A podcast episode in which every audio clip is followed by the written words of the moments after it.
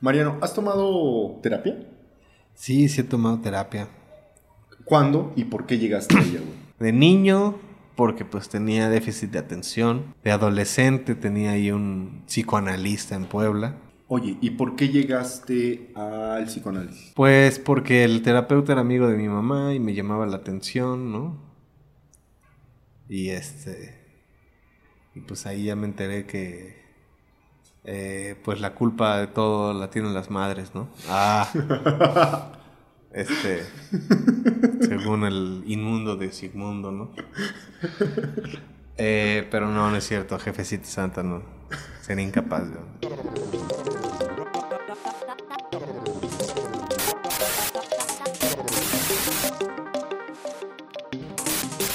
Bienvenidos a Analizados, un podcast donde descubriremos quiénes son nuestros invitados. Escucha y disfrútalo. Voy a arrancar tu episodio leyendo la semblanza que me hiciste el favor de compartir. ¿Va? Sí, carnal. Adicto a la ficción, sonidista, guionista y director de cine.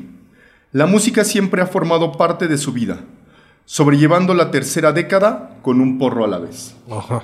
Mariano Murguía. Sí, ¿no? Pues siempre hay que aprovechar cualquier oportunidad para balconearse de ser un marihuano. ¿no?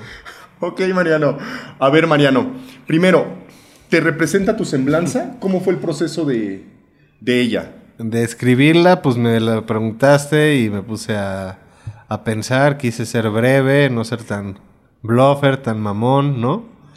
Y este, y pues sí siento que justo, eh, pues hace unos años que era estudiante de cine todavía, como que tenía más clara mi semblanza, ¿no? Y mi camino estaba como que muy a terminar la escuela, que todavía no ha pasado, no me he graduado. En serio.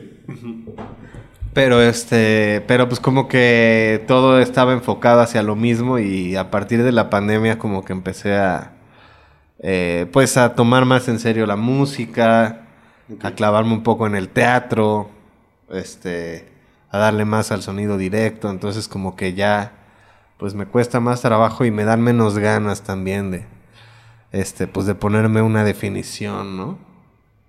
A ti mi canal.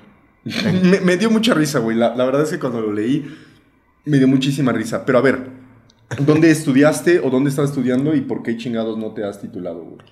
Eh, en el CCC y pues por decidioso, por ahí este, eh, pues como que no, eh, no tener tan claras a veces las ideas que quiere ejecutar uno y luego las ejecutas y se te abren otros caminos, es ahí como un corto, este, pues en el que acabé experimentando con la edición, entonces este, pues no es como tan lineal y así, entonces pues pues no me, no me enorgullece, pero pues así, así está sucediendo, ¿no? ya espero este año este, pues, terminar, ¿no? ¿Cómo te tienes que titular, güey? Pues con un corto, Ajá. lo terminas, lo presentas y ahí en la escuela este te pues te hacen tu examen, ¿no? Hay Ok. un grupo de maestros Conocedores. conocedores te dicen, a ver, ahí por qué te brincaste el eje. Y yo no creo que sea un brinco de eje, porque para mí, Ok, Mariano. Mariano, a ver, háblanos de lo de un porro a la vez. ¿Hace cuánto fumas marihuana? ¿Te consideras marihuano? ¿Por qué fumas? Platícanos, ¿qué pedo? Pues sí me considero marihuano, la verdad.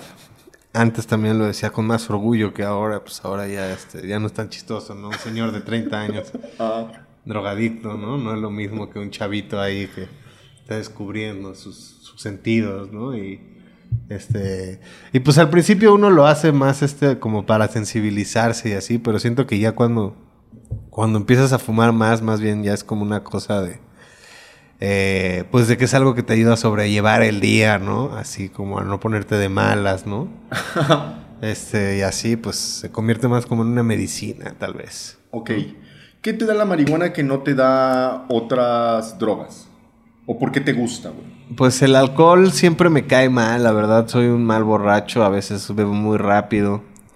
Este, no me logro como que entablar chido y este, pues no sé, nunca le he agarrado tanto cariño al alcohol. Eh, y pues las drogas más fuertes pues también me dan un poco como de miedo, ¿no? O sea, abusar del cuerpo y de la mente, pues tampoco está bien, chavos, ¿no? este, pero pues sí, pues ser un marihuano, pues me ha, me ha funcionado hasta ahora, ¿no? ¿Crees que la marihuana te funciona como de manera creativa? O sea, propicia mejores ideas, detona tu creatividad o la pendeja. Pues a veces una y a veces la otra, ¿no? O sea, como que justo siento que ya como que tomarlo como fórmula, como le hace poner, le pone mucha presión a la, al momento, ¿no? O sea, siempre creo que este, pues tienes que encontrar formas como de no ciclarte y, eh, y la cosa con lo creativo es que justo pues tratar de hacerlo como muy cuadrado y muy esquemático, eh, pues luego ya te da ahí como, pues no te, no te fluye igual o no te sale, ¿no? Y eso es a veces lo desesperante, ¿no? Que, este, pues como que uno se convierte en dos. Ah, ok. Eh, y pues tienes que encontrar la manera de que tu ser creativo y tu ser terrenal, este, se fundan y, te hagan pues ser acá como eh, constante y, y, yo creo que en eso es en donde uno realmente se convierte en profesional, ¿no? En poder este pues sacar la magia a, pues cuando, cuando se tenga que sacar, ¿no? O sea, que no sea una cosa ahí como espontánea y, de inspiración, sino que pues te puedan decir así de, a ver, carnal, a las 7 de la mañana, este, medio desvelado, pues tienes que sacarte la magia. Qué chingón, güey. Mariano, ¿por qué estudiaste cine, güey? ¿O cómo llegaste a tu carrera, güey? Pues eh, en la prepa empecé a ver muchas películas. Ajá. Ahí en un blockbuster que estaba por mi casa y me eché. Este era hace una vez en América, las de Kubrick, Fanny Alexander. Este. Pues las que habían ahí en la sección de cine de arte, ¿no? Que según yo casi todos los blockbusters eran las mismas. Y luego cuando venía a visitar a mi papá que vivía en la Roma, obviamente el blockbuster de la Roma, pues tenían acá Criterion Collection y Luis, Buñuel y la chingada. Entonces ahí me acuerdo un día que renté cinco películas, que renté el, discreto encanto de la burguesía y no me acuerdo cuáles otras. Este, pero pues ahí me empecé a clavar y luego un día vi un curso de un CC0 que daba allá en, en Puebla y, este, y me inscribí y fui todos los sábados de un verano y luego filmamos un corto y este, fue el, fin de semana que más llovió en Puebla y estábamos filmando en un bosque. Entonces tuvo ahí cosas este, pues desastrosas, pero pues también eso nos unió mucho al crew, que nos quedamos ahí. Eh, y pues para mí fue como una experiencia muy mágica, ¿no? Ahí de, el rodaje. Este, entonces como que ahí le declaré mi amor al cine y me enteré que estaba el CCC, el CUEC, y pues me empecé a preparar para quedar en alguna de esas dos y no quedé a la primera. Entonces este, fui a parar ahí con un grupo de balagardos al Instituto Ruso Mexicano Sergei Eisenstein de Cine y Actuación. Este, y pues ahí como que siento que me acabé de, de preparar para, quedar en el CCC. Y al, al segundo intento, después de un gran año de clases, la verdad, que pues con la distancia valoro mucho más por lo que nos tocó en esa escuela, ¿no, mi carnal? Porque pues sí fueron unos, este, pues muy grandes mentores, ¿no? Y pues sí se sentían clases, este, pues, muy únicas y muy especiales y muy bien, este, armadas, ¿no? O sea, sí se sentían eh, pues sobre todo personas que, que, confiaban y que creían en los conceptos que estaban dando, ¿no? Porque luego este, pues, los profes eh, pues no tienen tanta fe en lo que dicen, ¿no? O todavía no, no los convence tan cabrón. Y, creo que eso del ruso, no sé qué opinas tú, mi carnal. No, estoy completamente de acuerdo. Sí fue un periodo muy místico quizás, como grandes clases, grandes maestros, grandes compañeros, grandes amigos. O sea, fue algo que no, honestamente, no he vuelto a repetir. en otra eh, institución. Yo estoy completamente de acuerdo. Un saludo a- al ya no existente Instituto Ruso Mexicano.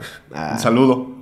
Y qué bueno, ¿eh? Porque ah, también tenía, digo, los maestros, los profes, nosotros hacían la escuela, pero había unas cosas ahí Ahí, ¿no? Pues sí. terribles. Oye, Mariano, ahorita decías que eres de Puebla o algo así. ¿Viviste ahí? Viví ¿Vives allá. ahí? No soy, no soy poblano, Qué bueno. Pero pues ahí, es- ahí hice la secundaria y la prepa. Entonces, este, pues de cierta manera sí soy poblano también. Ah. Eh, Pero a ver, ¿naciste aquí? nací aquí, me fui allá después de primero de secundaria, como a los 13, 14 años. Y me regresé terminando la prepa para acá. Mi carnal. ¿Por qué te fuiste, güey? Eh, pues por la escuela y porque, este, pues ahí eh, en donde estudiaba, pues como que a mi jefa ya no le vibraba tanto, ¿no? Más que a mí realmente, pero como que a ella no le vibró tan chido. Y este, y pues nos acabamos yendo, ¿no? O sea, mi jefa un día fue a Puebla a visitar a mi tía, vio unas casas y dijo, vámonos a vivir allá, ¿no? O sea, como que hizo el cambio. Y pues fue ahí como muy repentino, pero pues estuvo chido porque pues entré a una escuela un poco más fresona. Este. Y pues ahí el cambio de aires, ¿no? A veces ayuda. Y pues ahora mi jefa ya lleva viviendo allá como 20 años ya. Y mi papá ya se fue a vivir para allá también. Y mi hermano vive allá. Ok. Pero, a ver, platícanos un poco de tu núcleo familiar. Pues somos nosotros cuatro. ¿Quiénes son? Mi papá, mi mamá, mi hermano y yo. ¿A qué se dedican? Eh, mi mamá es músico, es compositora infantil. qué chingón, güey. Sí, tiene unas canciones ahí muy chidas que si pueden escuchar ahí se. ¿Cómo se llama tu mamá? Jenny Sotomayor, así aparece en, en YouTube, en Spotify. Y este. O Jugar y Criar también tiene ahí otro proyecto. Qué chingón. Y, tu pues. eh, y mi papá se dedica a los marcos eh, y a vender arte. papá? Ok. ¿Qué él hace? ¿O es Eh, como. No, pues co- mecenas? como ¿Compra? cosas que compra, eh, que a veces le inter- han intercambiado por marcos y demás. Ahí tenemos una buena colección de cosas. Ok. ¿Y cómo se llama su negocio? Eh, Marcos Murguía.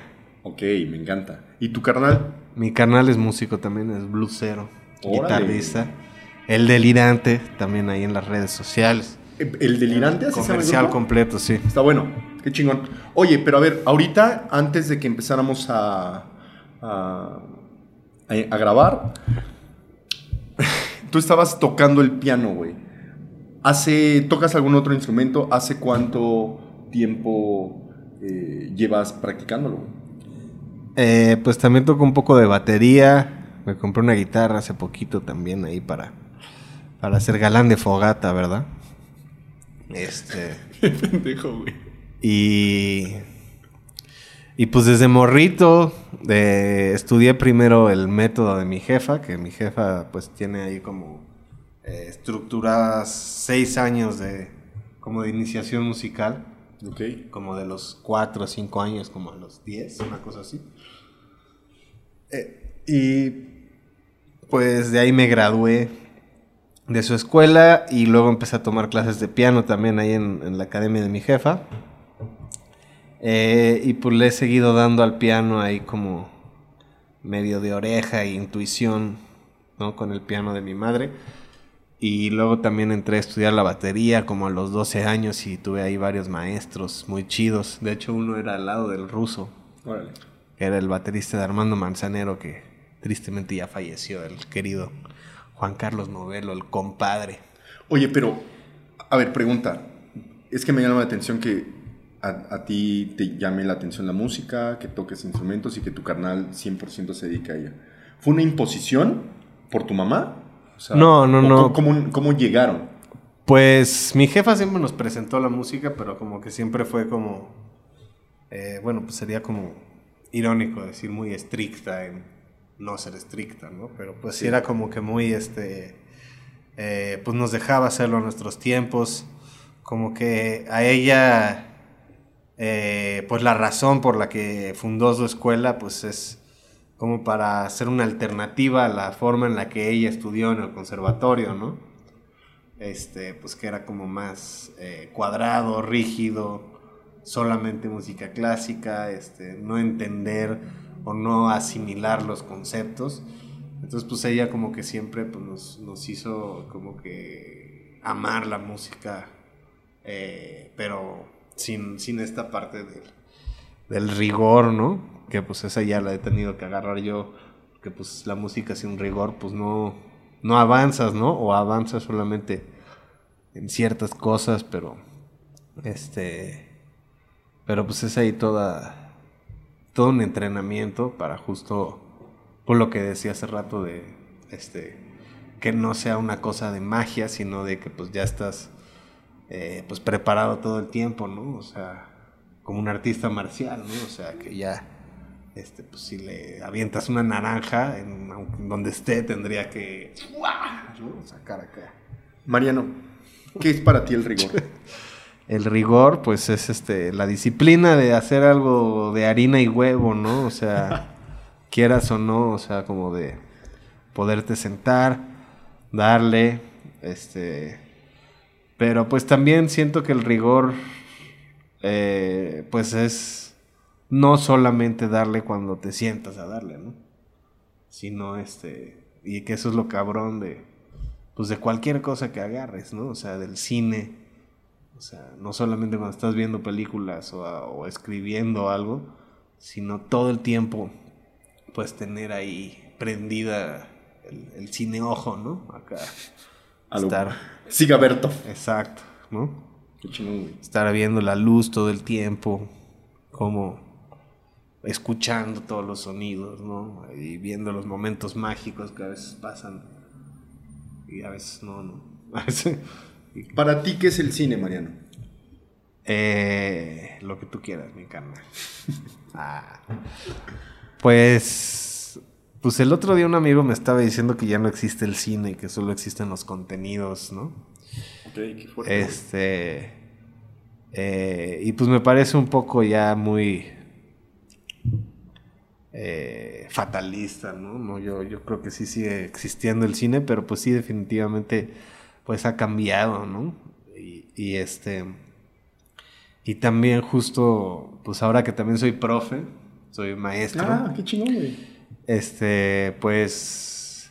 Toda esta parte como de. Eh, no decidir eh, qué es lo cinematográfico o, de tratar de explicar, ¿no? Así de, no, pues hagan esto porque es más cinematográfico, ¿no? Pongan plequitas negras para que se vea paisajado y eso los va a hacer, ser más cinematográficos. 2.35. Ajá, o no, no cuenten con puro diálogo porque eso no es cinematográfico, ¿no? Y este, eh, y pues yo creo que... Eh, cualquiera de esas formas de reduccionistas de verlo, eh, pues, pues se pueden refutar con ejemplos cinematográficos de todas esas, o sea, el 2.35 también se puede ver chafa, ¿no? Y el 4.3 puede ser más cinematográfico, ¿no? Este, pero, pues no sé, no sé qué es el cine, la verdad. Mariano, platícanos ¿Cuál ha sido la experiencia más bonita eh, ya que hayas vivido como profesional? De lo que sea, güey. al dirigir, al hacer sonido, eh, como guionista, güey. Eh, pues hace poquito tuve pues la... como un, un llamado, como si fuera de espía secreto de irme a seguir a RBD a, eh, a Brasil y a Colombia de un día para otro. ¡A perro, güey! Entonces, este, pues eso estuvo muy chido, ¿no? O sea, este, pues, como que estar yendo a, todos los shows y ver como un mismo espectáculo de, todos los ángulos y estar cerca y estar ahí como que, pues tratando de, eh, de encontrar algo más eh, como especial o más algo distinto a lo que ya hemos hecho. Eh, y demás, pues estuvo muy loco, ¿no? Y además que pues, yo siempre había querido conocer Brasil. Hay una canción de mi jefecita santa que se llama Brasil. Entonces, pues la música brasileña, la cultura, el idioma, pues siempre me han llamado la atención y pues sí fue muy, muy chido conocerlo. Este. eh, y pues esa es una, haber hecho mi corto en el 2015, La Proporción Aura. Está ahí en, este, en Filming Latino. Ah, perro, güey. Mira quién te viera. Ah, pues también, también este, fue una experiencia muy chida.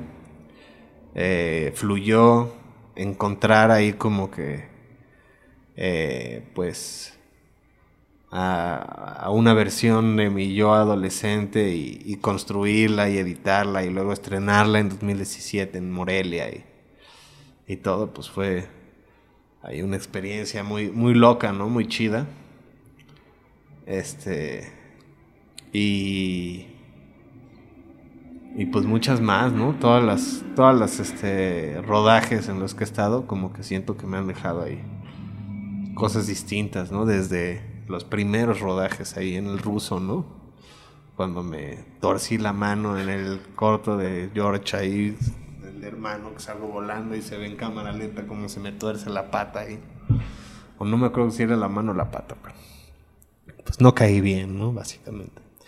Pero pues sí, pues ahí todos los rodajes tienen su, su cosita chida, ¿no? Mi carnal. Oye, Mariano.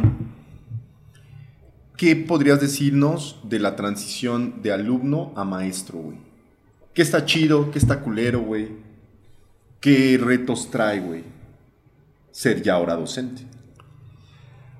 Pues este, justo creo que uno de los retos eh, que es como justo eh, confirmar lo que te gusta, ¿no? O sea, el momento en el que dices así de, a ver, pues estas son las películas que les tendría que poner a mis alumnos y pues realmente me gustan y, y se las estoy poniendo porque estoy de acuerdo con que están muy chidas o realmente este pues solo estás repitiendo el libro de texto, ¿no? Y así de, no, pues es que el padrino está muy cabrón. ¿No? Entonces, este... Que lo está. Que lo está, Que que, lo justo está. Esa, es, esa es una de las que repasé y, y- y- y me volví a... Este... Y además también siempre que no sé ya qué, clase dar o que me siento ahí como inseguro, pues pones el padrino en cualquier parte y, se empieza a dar solita la clase, ¿no? Empiezas a, a agarrar y te estés dando clase de lo que sea, de dirección de actores, de foto, de puesta en cámara, de este, puesta en escena, de arte, ¿no? O sea, de, de cualquier aspecto de esa peli, pues te va a sacar la chamba, ¿no? Porque pues es una cosa ahí muy apasionante además, ¿no? El padrino. ¿Qué clases das? Este, pues doy un taller de cine independiente y también a veces doy clases de sonido directo, Qué chingón, güey. este, cosas así. Ok. ¿Pero el taller de cine independiente es por tu cuenta o estás eh, trabajando en alguna escuela? güey? En una escuela doy clases de cine independiente y también a veces abro mis propios cursos, este, ahí, este, pues autogestivos, ¿verdad? Como ahora le llaman a, a hacer todo uno, ¿no? A que, pues, este, pues, uno siempre se aprende palabras domingueras para sonar Chingón. más acá, ¿no? Pero Ok. Mariano, eh, ¿has visto el podcast, güey? ¿Qué opinas del proyecto? Platícame, güey. Eh, pues no me he echado un episodio completo, la verdad. Este, pero el otro día me salió, no me acuerdo si en Instagram o en dónde. Eh, pues hay un clip tuyo quejándote de tu abuelita, ¿no? Y de por qué siempre te hacía hacer comer lo que no querías y acabártelo y, y luego te das tu trago de caguama y dije, huevo, pues se ve chido ahí el ir a netear y beber con el Roger, ¿no? Y este, y puseme aquí mi carnal. Qué chingón, güey. Y me gusta tu espacio, me gusta acá la idea. Está chido, tu perrito. Como sabrás, el podcast gira en torno a la salud mental, terapia, psicología, güey. O bueno, espero que sepas, güey, porque al parecer no has visto ni un maldito episodio, cabrón. Pero bueno. Ah, pues mira, muy interesante porque pues también sobre, sobre ese tema, pues obviamente también tiene cosas uno que decir, ¿no? Vale, entonces, Mariano, primero, ¿qué opinas de eh, la terapia? Eh, pues me parece que justo el tipo de terapia que agarres influye mucho, ¿no? O sea, no es lo mismo el psicoanálisis que la terapia cognitivo-conductual, ¿no? Y la psiquiatría, las pastas y demás, ¿no? Son muy, muy diferentes cosas, ¿no? Y obviamente creo que pues son pues, muy importantes que todo el mundo debería, este, pues de, en algún grado, por lo menos una vez en su vida, este, pues checar cómo trae ahí el agua en el tinaco, ¿no? Este, por otro lado, también creo que justo cuando ya uno empieza como a, a usar demasiado el recurso de la terapia, pues, este, pues acaba siendo pues una cosa en donde tú al final este, pues estás siendo un cliente que este que no que el doctor no quiere dejar de tener, ¿no? Entonces, este, pues es ahí lo truculento con cualquier este eh, servicio. Servicio, ¿no?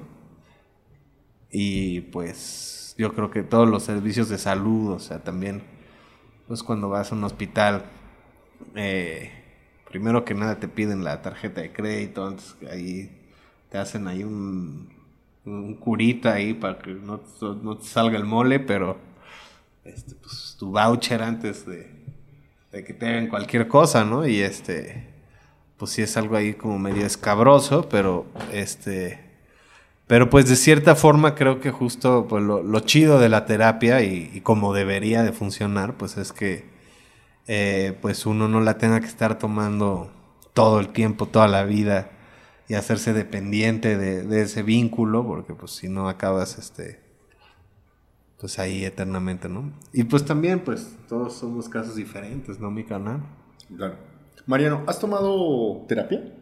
Sí, sí he tomado terapia. ¿Cuándo y por qué llegaste a ella? Eh, pues. Eh, de niño, porque pues tenía déficit de atención. Y pues mis papás ahí me llevaron ahí a algunos lugares. Este. Y el otro día, de hecho, estaba ahí organizando mis papeles y demás. En mi casa allá en Puebla y encontré eh, pues los resultados de unas pruebas que me habían hecho de morrito. Híjole, ya hice lo que lo que me hacen los actores, que no me gusta. Golpear. Golpear el micrófono, mi canal, Este, pero pues ahí decía que justo eh, pues ya en, las habilidades como de la palabra y de hablar y de escribir y así y de vocabulario y todo, pues que estaba chido, que en matemáticas estaba por la chingada, ¿no? Que eso no ha cambiado. ¿En este, matemáticas? En matemáticas nunca, nunca se me ha dado. Ok. Eh, y pues que era distraído y demás, que digo que también creo que justo ya, pues de los noventas para acá y cada vez más, pues este, ya es una cosa generacional el ser disperso, distraído, necesitar pero, muchos estímulos, ¿no? Pero estabas em, diagnosticado como, ¿qué es TDA? No. ¿Sí? Que en mis épocas le decían ADD, ¿no? Pero pues ahora le dicen... qué es? Attention Deficit Disorder. Ah, ok. Y ahora le dicen TDA. Ok. Bueno, que más bien es en español, ¿no? Claro. Este... Y, no, y ahora le dicen ADHD, que, que la H creo que es de hiperactividad.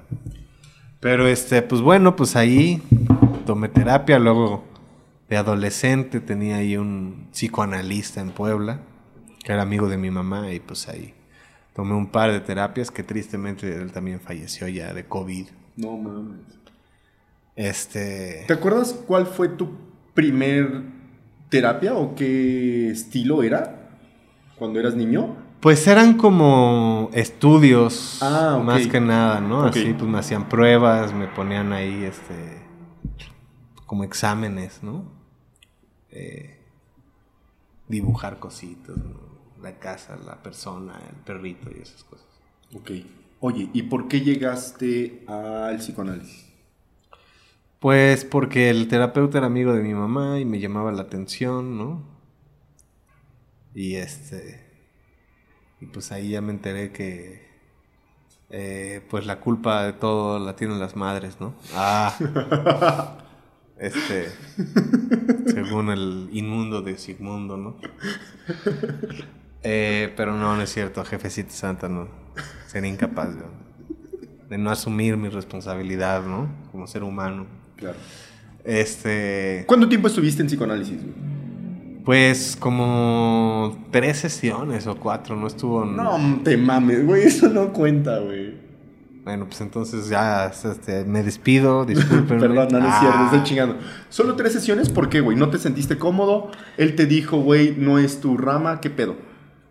Pues también creo que mi jefa dejó de tener varo y nos dejamos de llevar ahí con ese güey, así. Este, eh, y pues por ahí. Y luego después de eso no tomé terapia hasta hace unos años. Ahí tenías 15, ¿cierto? Sí, por ahí. Ok. Y después, Y después no volví a tomar terapia formalmente hasta por ahí de la pandemia, yo creo. ¿por qué llegaste a terapia, güey? Eh, pues porque tuve eh, una, una crisis ¿De qué tipo? de, eh, de orden. ¿De orden? Ajá. Ah, chica, a ver. Eh, pues me mudé a vivir solo y no había ordenado las cosas de mi cuarto. Entonces, este, pues me puse a, a ordenar y después me ponía a ordenar las cosas afuera de mi cuarto y, me, y luego me puse a ordenar las películas de mis roomies y como que me empezó a dar así, eh, pues como mucha ansiedad ordenar. Entonces me puse ahí muy frenético. Eh, y. Y pues acabé en el hospital psiquiátrico por un mes. No te mames, Mariano. ¿Pero Sí. qué fue? ¿Como un brote psicótico, güey? Pues algo así. A mí me dijeron que había sido un episodio eh, de manía bipolar. Ok. Que mira, ya acabó resultando muy buen episodio para tu podcast. ¿eh? Güey, que- gracias. Gracias, Mariano, porque además tú pediste ven- venir. Yo pedí venir. Yo pensé que nada se iba a blofear aquí de Andrei Tarkovsky, carnal, pero pues, ya salí sacando los trapitos al sol, ¿verdad? Ok, qué chingón. Bueno, no sé si decir qué chingón, güey, pero a ver. ¿Siempre has sido ordenado? No, justo no. Ah. Recuerda, platícanos un poco, güey. ¿Cómo, cómo, ¿Cómo fue esa madre? O sea, vaya, o sea, es que si eres ordenado, pues quizás solo llevaste eso a un grado más cabrón, güey, pero... Pues sí, no, más bien siempre he sido un desmadre y como que me, me agarró una cosa de, de sentir que no podía yo este, seguir como que eh, poniendo el, eh, mis cosas y como mi ser en las manos de alguien más, ¿no? Como que, pues siempre había estado acostumbrado como que, pues en tu casa las cosas siguen un flujo y se limpian y se arreglan y se ordenan y te dan de comer, este, eh, pues porque estás vivo, ¿no? Claro. y este y te quieren mucho, ¿no? Entonces como que nunca realmente aprendí a tener como que ese eh, esa rutina y ese hacer yo la persona que se encargara de eso, ¿no? Entonces como que me dio una cosa de decir así de eh, pues ya no me puede seguir pasando eso y yo tengo que tener control sobre mi vida, ¿no? Y sobre quién soy y dónde pongo mis cosas y pues ahí empieza y ahí eh, pues todo el eh, pues todo lo que significa ser uno, ¿no? Entonces, este, pues fue como muy profundo para mí y ya después ya no podía parar de, darle, ¿no? Y quería como que llegar hasta, hasta el último grado de, sobre todo de tener todo en blanco y poder empezar a llenar los espacios, ¿no? Y saber qué va a ir en cada lugar. Y que todavía me cuesta trabajo, ¿no? Y que también ahora ya lo veo como algo, pues que, que tampoco, este, puede uno nunca, o sea, como que esa página en blanco, pues realmente, pues ya a los 32 años, pues ya es una fantasía, ¿no? O sea, ya no eres una página en blanco y por más que este, te mudes o este, empieces a, ser repujado, este, pues pues traes todo lo que ya eres, ¿no? O sea, no, se, no va a ser así de, uy, sí, en el repujado, pues ya no se me va a salir el freudazo, ¿no? Pues vas a seguir siendo el mismo, eh, todos tus demonios y todos. Y eso también, justo, pues ahora que soy maestro, me doy cuenta de eso, ¿no? Que no, que no están separados ni el cine, ni la música, ni nada. O sea, que todas las reglas que aplican para una cosa aplican para todo, ¿no? Y que, este, pues que solamente pues son los mismos conceptos y las mismas creencias en diferentes lenguajes, ¿no? Entonces por eso ahora también ya las etiquetas acá como que... Oye Mariana, ¿y cuánto tiempo duró de que empezaste a, a limpiar cosas y terminaste en el pinche psiquiátrico, mamón? Este, pues pasaron por mí, le hablaron a mis papás, mis roomies de ese momento, así como de, no, pues ya anda muy acá este brother. Y ya pasaron por mí. Y luego... Pero a ver, platica, o sea, no, no te me adelantes tanto. empezaste tú limpiando tu cuarto, supongo, y de repente el de los demás, todo el espacio. ¿Cuánto tiempo pasó, güey? Como 10 horas. ¿10 horas? Sí, o sea, desde la mañana. Ok. Lo primero que hice, de hecho, fue forjarme porros para todo mi o sea, como que dije, a ver, no quiero tener que estar forjando a cada rato. Este, claro, ¿cómo planificaste, güey?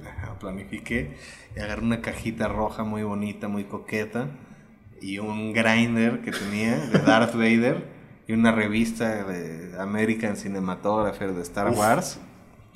Entonces me forjé como seis gallos y los puse en esa cajita roja y dije así de no, pues ya está lista la primera parte y después empecé a sacar todo, a limpiar, a ponerlo todo. Y luego lo que me sacó mucho de onda es que en un momento me resbalé con una cosa de plástico porque justo en mi cuarto no tenía tan ordenado todavía y afuera estaba ordenando más. Entonces resbalarme con eso me hizo decir así de no, es que el desorden no solamente me está este, afectando como en la superficie, sino que me puedo lastimar, ¿no? Y hace poco me había roto la clavícula. Verga, güey. Entonces, este, pues ahí como que ese fue el momento en el que ya me, me, dio esta cosa como de decir así de, no, es que el desorden me va a matar, no es nada más este, una cosa de querer hacerlo, ¿no? Sino de que me voy a morir por, por el desorden, ¿no? Que pues no era tan, tan así, ¿no? Pero... Claro pero pues por ahí va mi estimado. Pero a ver, entonces pasaron 10 horas, tus roomies le, le marcan a tus papás y, pasaron por mí y en el coche, en el camino, eh, pues empecé a juntar todas las cosas que tenía mi papá en su coche con la intención de decirle, este, pues mira el desmadre que tienes tú en tu coche y todo lo que saqué ahorita, que saqué una diapositiva de los 50, una libreta, unos lentes que no tenían un cristal, una gorra, un vaso de vidrio, así como cosas muy aleatorias, ¿no? Entonces me bajé del coche con todo eso puesto, ¿no? Así con los lentes, con la gorra y dije, no, mira, papá, es que tengo todo este pedo y, tú, eh, es, tu culpa. Y luego también me bajaba y las cosas que estaban en el la casa de mi mamá, así como, como pulpo las acomodaba, las ponía y, ya tenía yo pues un pedo ahí incontrolable y me dieron este una agüita especial ahí, este, ya después me enteré que tenía pastillas psiquiátricas, ¿no? Para dormirme. Sí. Y pues al día siguiente me trataron de llevar ahí con mentiras al psiquiatra y ya que me enteré que, íbamos para allá, pues me bajé del coche y pues fueron a hablar con el psiquiatra y la psiquiatra, este, pues escuchó que sí sonaba que estaba yo muy acá. Entonces pues ya les dio un lugar y dieron la orden y pues ya un día me invitaron a comer otra vez y pues ya había ahí unos fortachones esperando con una ambulancia diciéndome, Mariano, tú sabes que la mente es como una barquita y si la dejas ir al mar abierto, pues puede que ya no la puedas recuperar. Y yo, no, pues sí, no sé qué, y me empezaron a decir, ¿y tú qué, qué haces? Y viste Roma, y no, sí, sí, me parece muy chida, Alfonso Cuarón, no sé qué. Pero pues ya estaba tomadísima la decisión y pues, este, eran las épocas del COVID, entonces tenía que pasar ahí encerrado solo la primera noche, en lo que salía mi PCR y al día siguiente, pues ya me sacaron ahí con la población. Que fue toda una experiencia muy loca estar ahí adentro y pues, toda la gente que conocí. Leí muchos libros, me dio como una lucidez muy cabrona, ¿no? La sobriedad. O sea, ¿ha sido el tiempo que más sobrio has estado? ¿O limpio? Pues no, sí me he dado mis, mis momentos sin fumar ahí. Este, eh, pero pues sí, como más, más claramente delimitados, yo creo que sí. Verga, Mariano. ¿Nos podrías platicar un poco de cómo es un psiquiátrico, güey? ¿O qué personajes conociste? ¿Por qué leíste un chingo, güey? ¿Cómo es, güey? ¿Cómo, ¿Cómo fue tu puto primer día ahí, güey? Pues justo el primer día fue yo creo que el más duro porque, este, pues así, entré, me encueraron, me pusieron una bata. ¿Era privado, perdón? Sí. Mm. Sí, pues ahí este, mis jefes sí se. Como que dijeron, bueno, pues si lo vamos a encerrar, pues ahí en un lugar chido, ¿no? ya, este. Y. Y pues sin deberla ni temerla me. Eh, este, me. Me amarraron a la cama de los pies y las manos. Así como pues ya, para no tener que estarte vigilando ni nada. Fuck it, güey. Sí, y pues sin resistirme ni nada, ¿no? Y obviamente, pues ya estás ahí, pues ya.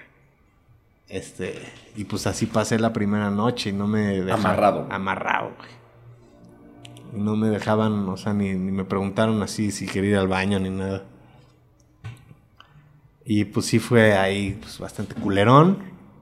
Al día siguiente desperté y el vecino este, entró caminando así, un señor ahí como de 60 años caminando así como Drácula, cabrón. Y yo dije, güey, así pues si este güey me quiere hacer lo que sea, güey, estoy amarrado, güey. Qué puto miedo, güey. y este, y pues ese güey resultó ser un tipazo, güey, que justo... Pero solo estaba él o eran más, o sea, ¿estabas en un espacio abierto? No, en ese momento pues estaba en un cuarto privado y él estaba en un cuarto ah. privado al lado. Ah, ok, ok. Eh, pero pues ya ese día ya me desamarraron, me sacaron de ahí, me dijeron no tienes COVID, pásale mi carnal a lo barrido.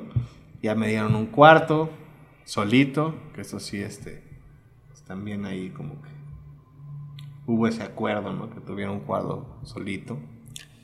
Eh, muy chido que tenía tele, tenía cable, güey, veía el americano, güey.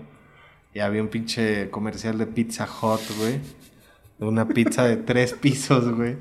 Que veía todos los putos días, güey. Y decía, verga, o sea, cuando salga, no me importa cómo sepa esa madre, pero me quiero dar unos toques y comer esa madre, güey. Este. De tres pisos.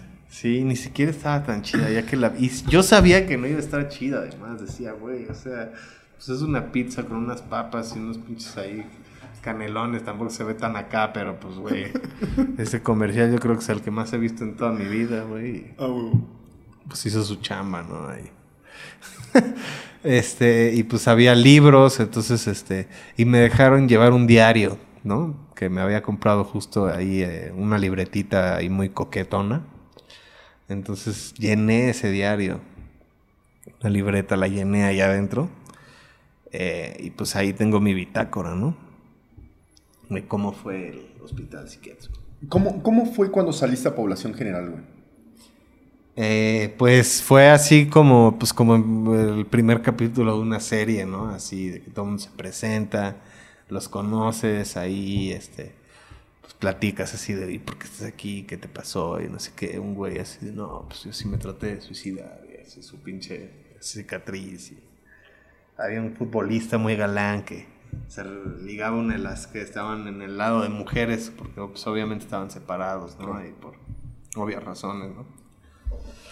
Y, y pues ahí cada uno tenía su personalidad y pues yo como que agarré mucho ahí, pues como que me sentía de cierta manera como el líder, ¿no? Porque pues me sentía el menos loco de ahí, ¿no? Y también escribí mucho en mi diario que era como Jack Nicholson, en Atrapado sin salida, ¿no? Super film. El buen Milos. Ok, güey. Eh, ahorita nos hablabas de tu compañero que resultó ser un tipazo. Eh, me gustaría preguntarte, ¿qué fue lo más cabrón como que viviste? ¿Y qué fue lo mejor como a nivel de experiencia que te dio terminar en un psiquiátrico? Pues lo mejor creo que fue toda esta parte creativa que me dio, o sea, que me dio mucha lucidez. Escribí cosas como muy específicas, tenía así como claras las ideas, ¿no?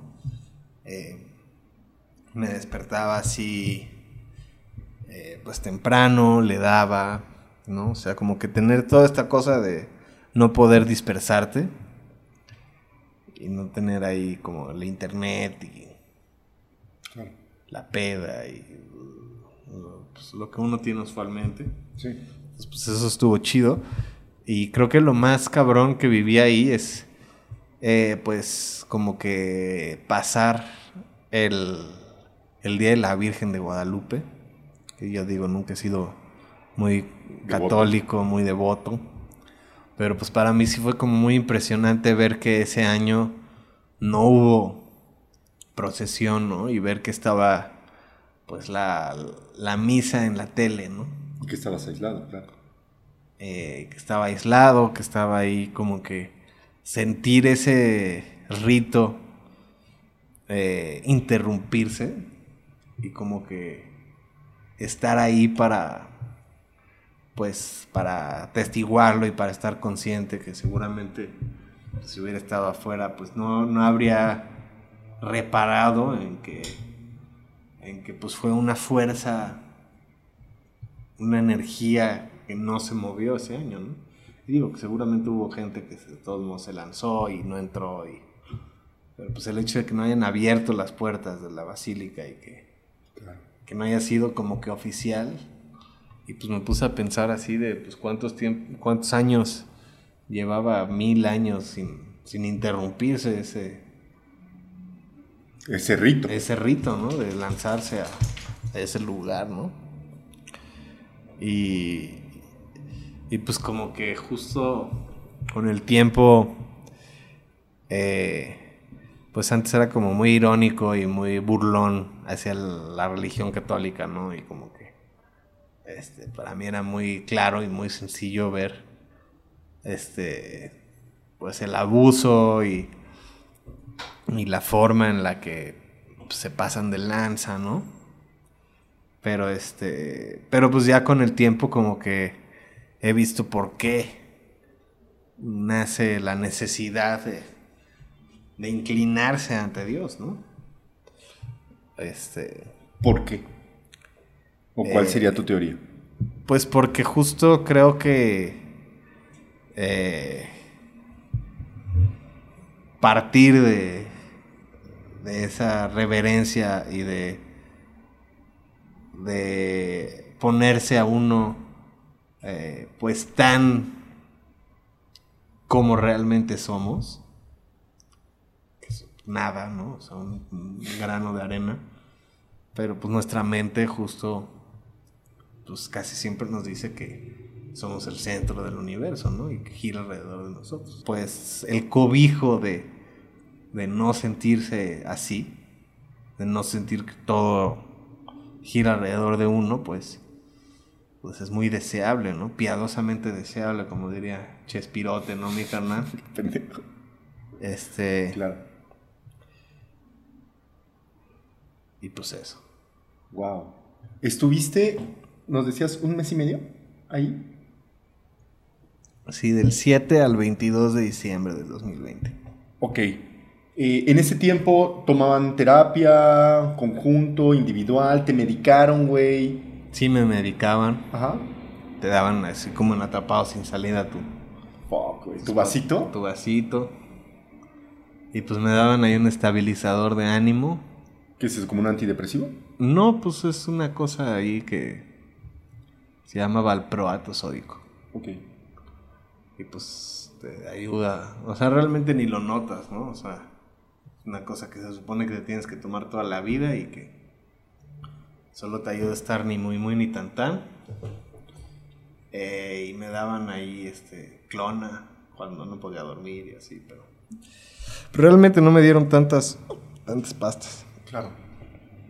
Oye, Mariano, pero entonces, ¿no fue un brote? ¿Cómo, cómo dijiste que te dijeron que... Pues me habían dicho que era una manía bipolar. ¿Qué es eso, güey? Pues una manía es este. Como que antes a la bipolaridad le decían maníaco-depresivos, ¿no? Entonces, este, pues estás en la manía o en la depresión, ¿no? Y la manía es este, pues no poder dormir, que tus, tus ideas vayan muy rápido, eh, gastarte dinero como loco, ¿no? O sea, no, no aguantarte, eh, pues las ganas, ¿no? Estar posteando ahí como loco. Eh, delirar también, ¿no? Ya delirios de grandeza, delirios de persecución, ¿no? Sentir que te siguen. Pero entonces no va ligado, digo, o sea, te lo preguntaba desde mi ignorancia, no va ligado a que tu diagnóstico es que eres una persona bipolar, güey. A cual, cualquier persona podríamos tener ese. O- Pues. o qué pedo. eh, pues supuestamente eso ya es como que lo que te hace convertirte en bipolar, ¿no? O sea, tener una manía o una depresión muy cabrona. Este, pues ya a partir de eso, pues ya eres bipolar y pues. Como si fueras diabético, ¿no? Ya es algo. Pero entonces tu diagnóstico es que, que eres bipolar. Pues según esa psiquiatra que no me conocía cuando me metieron ahí, sí. Órale, güey. Y después... Me eh, seguí tomando las pastas un rato. Ajá. y me las dejé de tomar un día y, y pues no he sentido... Sí he tenido algunos momentos de orden otra vez ahí, este, intensos, la verdad. Pero pues ya, ya los he sobrellevado como que por mi lado. Y pues ya no, este, pues con la policía familiar, ¿no? Qué cabrón, Mariano. Es que, güey, me sorprende mucho porque, puta, te conozco hace, ¿qué? ¿14 años, güey? Más o menos, ¿no? Más o menos, sí, carnal. Para mí siempre ha sido de las personas más tranquilas que he conocido, güey. O sea, desmadroso, como en sentido del humor, eh, llevado, eh, humor ácido, negro, pero, güey, como siempre muy constante a nivel de emociones. O sea, no como flat, güey, tranquilo, güey. A diferencia de, otros amigos o incluso yo mismo, güey, ¿no? Que de repente las emociones iban así, ah, locas, güey. Qué cabrón, güey. Estoy sorprendido, vaya. Qué duro, güey. Sí, pues es duro mi carnal. Pues a veces uno no. eh, justo no deja salir tanto. Pues como realmente está por dentro, ¿no? Me imagino que, que algo así me pasó, ¿no? O sea que. Pues que yo siempre era como. Así como hay contenidos en el cine, pues también vemos los contenedores, ¿no? Que los consumimos. Entonces, siempre como que encontraba la manera ahí. eh, pues de no no llamar la atención, de no ser el centro, de, de contener eh, pues ahí a mi familia y como que no ser yo el que tuviera ahí tantos pedos, ¿no? Qué cabrón. Claro. Este claro. Y Y pues, pues así es, mi carnal. Y ya después de ahí, ya no tomaste terapia después, güey. Sí, volví a tomar Pero, terapia. ¿Ya por tu cuenta o era una cosa que te habían impuesto, güey? Sí, no, pues por mi cuenta justo esta, esta vez que me dio como, no sé si decirle recaída, ¿no? Pero que, que me volví a sentir como muy ansioso, pues busqué terapia, encontré ahí unos descuentos que nos daba la escuela. Ah. Entonces este, fui ahí unos meses igual, poco tiempo. Este, y, y pues después justo mi terapeuta me dijo que, eh, pues que sentía que no era como que el, el lugar o el camino, que no iba por ahí como lo que yo estaba buscando. Y pues desde entonces no he vuelto como que a formalmente buscar, ¿no? Porque pues también ya que se convierte en algo, eh, pues del ingreso de uno, pues es difícil Claro, este, pues justo tener esa constancia, ¿no? Y pues como que a mí no me gusta pensar que tengo como que más rentas en mi vida, ¿no? Y como que pensar que, Que pagar, sí, claro.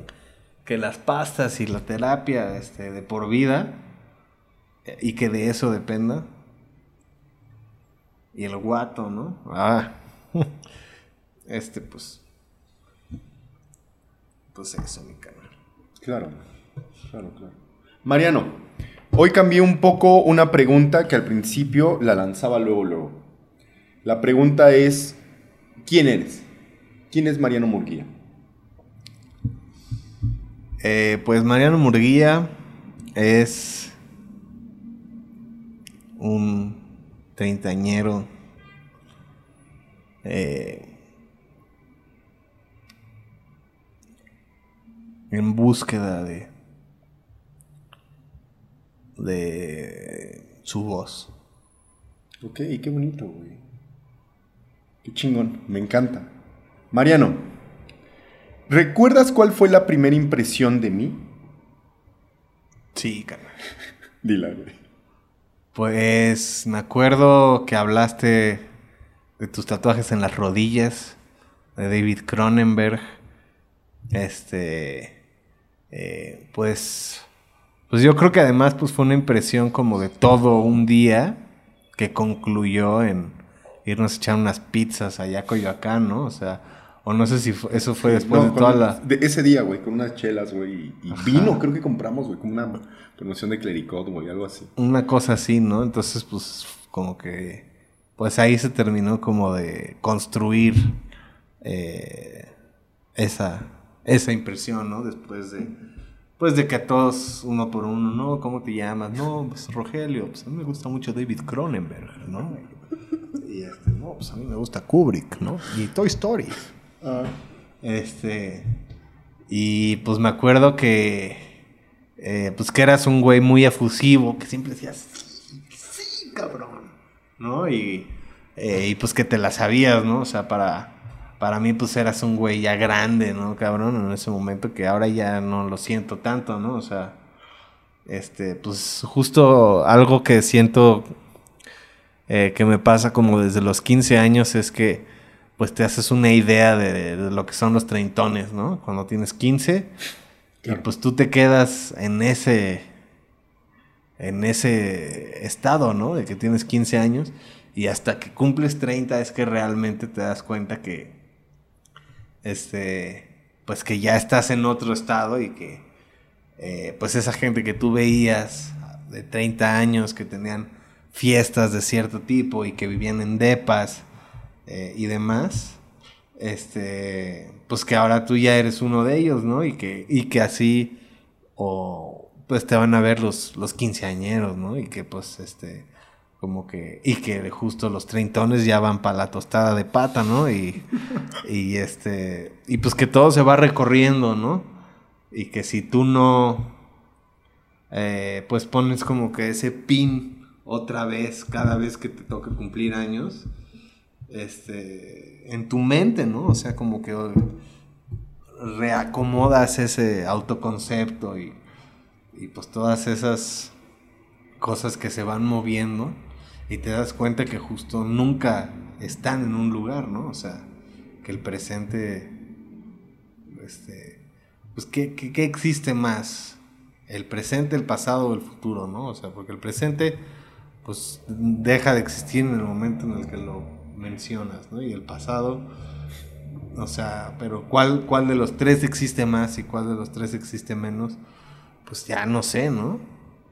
Y que justo, pues, esas preguntas me las empecé a hacer en aquellos entonces del ruso, ¿no? Que pues teníamos nuestras clases de filosofía y platicábamos y, y pues como que a mí esa cosa justo como de, eh, pues de ser en grupo, pues una, una mente colectiva que se va ahí nutriendo de, pues de las mismas referencias y todo, pues siempre me ha gustado, ¿no? Y sí siento un poquito ahí el vacío existencial de ya no ser un, un estudiante, ¿no? O sea, de que no sea mi responsabilidad solamente crecer, ¿no? O sea, que ya. Ya se supone que ya crecí y que ahora tengo que hacer crecer o ver o provocar o encaminar el crecimiento de, de otras personas, ¿no? Que pues es algo muy loco, ¿no? Y que por eso siento que justo pues esta edad se siente mucho como renacer o reempezar, ¿no? Porque pues ya que tienes que elegir otra vez eh, eh, como que repetir algo, perpetuarlo, pues dices, no, pues, ¿qué me gusta, no? O sea, ¿quién soy? ¿Qué soy? Mariano, ¿por qué crees que seguimos siendo amigos? Pues yo creo que porque... Y que me gustaría hacerlo más, la verdad, porque siento que nos vemos como cada año, ¿no? Mínimo una vez al año. Nos va. Sí, sí. Excepto pandemia, yo creo que siempre nos hemos visto mínimo una vez al año. Eso está chido, ¿no? Y pues yo creo que somos amigos porque justo... Eh, pues esta unión que nos dio esa escuela, ¿no? Como que el pasar por estos ritos de pasaje, de filmar cortos, de recibir crítica juntos, de recitar el monólogo de Shakespeare, ¿no? Claro. Este, que puta, esa es una clase que justo... Un limón. Que doy. Un limón. Que ahora doy, ¿no? O en serio, órale. Danil. Danil Altimov fue la primera persona que me enseñó a disecar un texto, ¿no? Y a decir, a ver, esto de dónde a dónde va y, y por qué, ¿no? Entonces, este pues me parece ahí un, un parteaguas y una cosa este, eh, que compartimos juntos y que pues de cierta forma nos hace volver a buscarnos, ¿no? Y, a sentir esa afinidad, ¿no? Porque creo que justo, eh, pues, encontramos ahí puntos en común que, pues que siempre van a, seguir ahí, ¿no? Mariano, ¿hay algo de lo que te arrepientas, güey? A través de estos 30 años de existencia. Pues la verdad, este. Siento que si te dijera que no, así que nada, porque yo no soy así, no creo en el arrepentimiento, pues. Pues me arrepentiría de haber dicho eso, ¿no? Ah. Porque justo, este, pues es como una manera muy como protegerte mucho, ¿no? Pero pues también como que pensar en que me arrepiento de algo específico, pues también es, eh, pues ahí siento que energía que, que no va a ningún lado, ¿no? O sea, ¿de qué sirve decir así de no, sí me arrepiento, ¿no? Me gustaría, este eh, pues ser más disciplinado, ¿no? Ser más constante. Eh, y, demás, ¿no? Pero, pero pues como que pensar así en algo específico que me arrepienta, siento que es como que darle una narrativa a mi vida que... Y que antes lo hacía mucho, ¿no? Que antes este, pues era muy como que... de poner banderas en mi vida y de decir, y que muchas tenían que ver como con las relaciones, ¿no? Como que mucho hace uno eso, ¿no? Así de, no, pues es que, eh, pues mi vida se divide en que anduve con esta morra, y luego con este, y luego con este, y luego con esta, y, antes de eso era un niño, y, jugaba Donkey Kong. ¿no? Ah. y que luego también creo que justo por más este, pues por más cagado que sea los juegos y las películas, pues luego son la manera en la que realmente vas midiendo ahí este, las temporadas y tu, y tu vida, ¿no? Dices así de, no, pues sí me acuerdo, pues cuando salió Wally, ¿no? Que salí con esta morra. Y, este, y pues no sé. Bueno, ¿podrías profundizar qué son las narrativas o a qué te refieres con la narrativa de tu vida? Pues que después de que uno pasa por algo, lo cuenta, ¿no? Y lo, lo narra y lo convierte, quieras o no, o sea, por más este, fiel y objetivo, pues acaba siendo una ficción eh, basada en, eh, pues en cómo, cómo se siente uno, ¿no? Entonces, este, pues, pues esa forma de narrar y de ver la vida de uno, pues, va a ir cambiando muchas cosas. Ok, ok. Ok, Mariano, voy a pasar a una sección. Digo, no creo que solo has visto un episodio, pero eh, mi psicoanalista se llama María. Entonces, a esta hermosa sección la bauticé como yo jugando a ser María. Entonces, te voy a lanzar varias preguntas, eh, tratando, todas enfocadas en que te conozcamos mejor. Ok.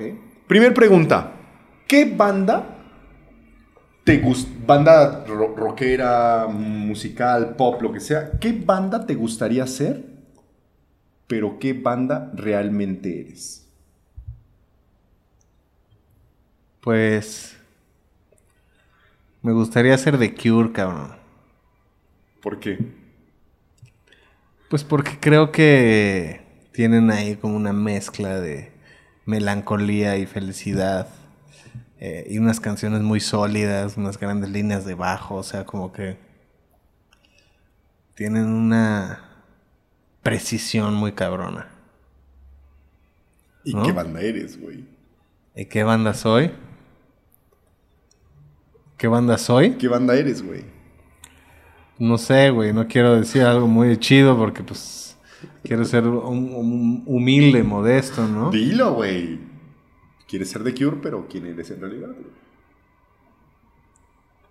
Caifanes, ¿no? Pandorta, güey. De Cure, este, pero. En sus. De Cure Región 4, ¿no? Soy Caifanes. Ok. Eh, Mariano, para ti, ¿qué es el amor, güey?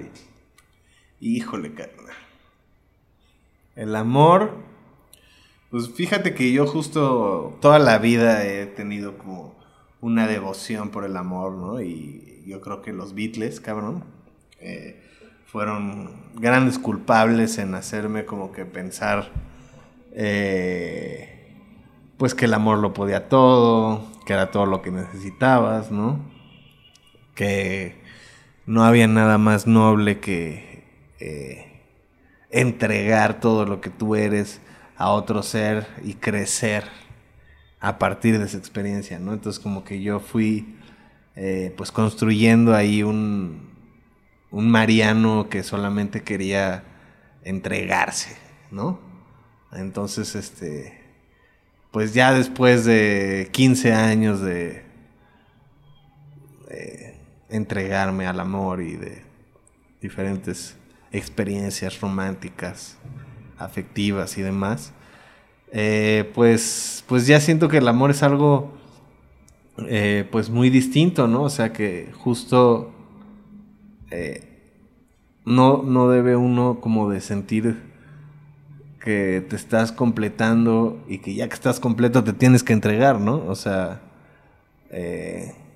porque si no después ya te entregas y ya estás incompleto cuando estás solo, ¿no?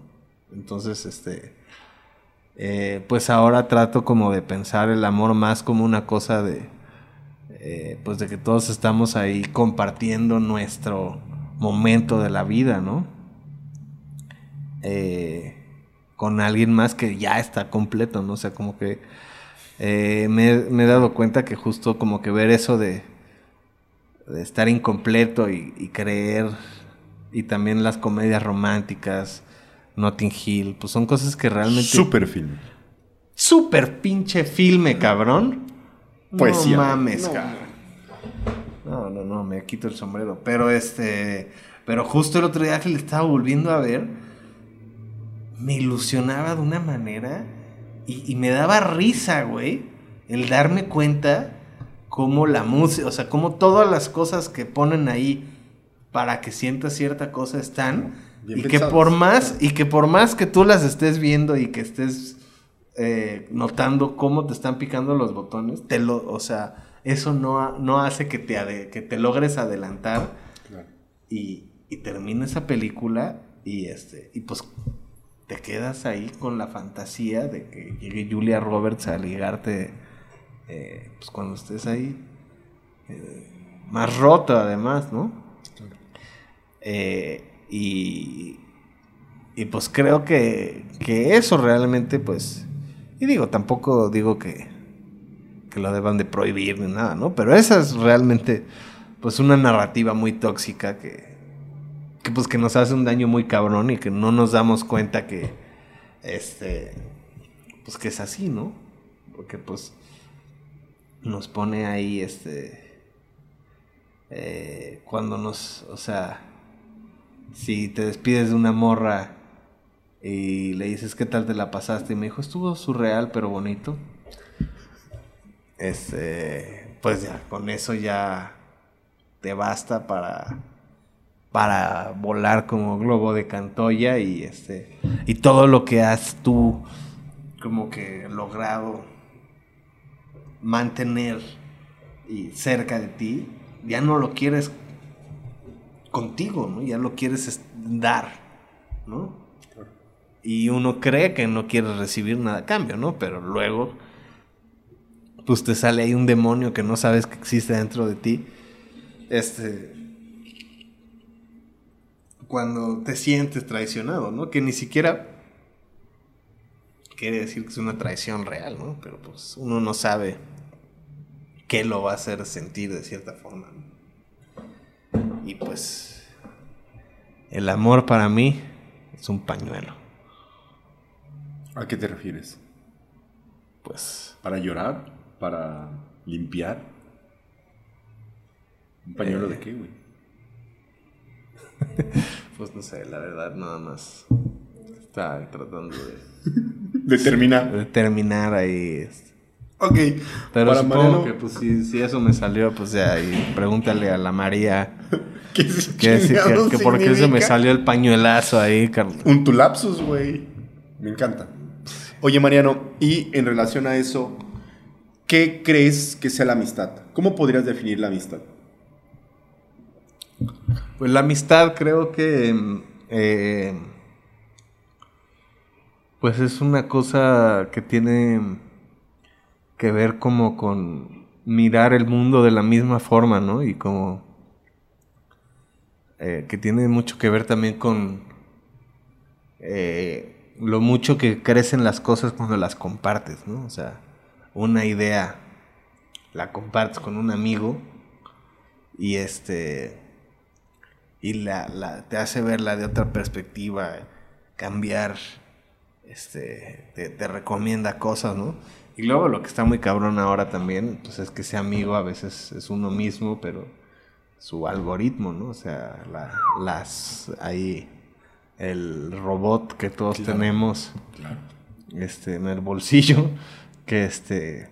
Sí, pues, que dice más, o sea, que en realidad pareciera que es como ajá. una biografía de lo Sí, que, a veces que no ha palabrado, ¿no? De quién eres. A mí a veces cuando me recomienda sí, Spotify sí, una canción, cabrón, digo, no mames, estos son amigos que realmente saben exactamente las, la, los diferentes facetas y que no se burlan y que y que a veces uno no le da la oportunidad, ¿no? Porque justo dicen, ah, pues ya, un pinche robot que me va a estar diciendo cuál es la mejor canción de The Cure, ¿no? Y te le dices, a ver, calma le das un chance y te vuela los sesos, ¿no?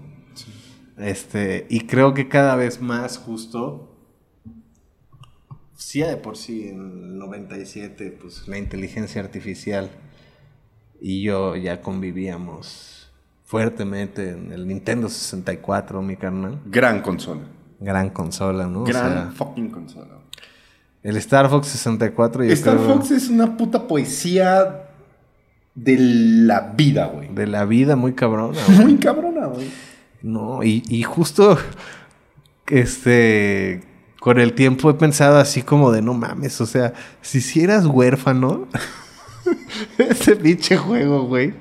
Sí te, sacaba pedos, ¿no? Así cuando terminas una misión y el, pinche Pepi te dice, You're becoming more like your father. Así de, no mames, cabrón, cállate, güey. O sea, güey, soy huérfano, ¿no? Así.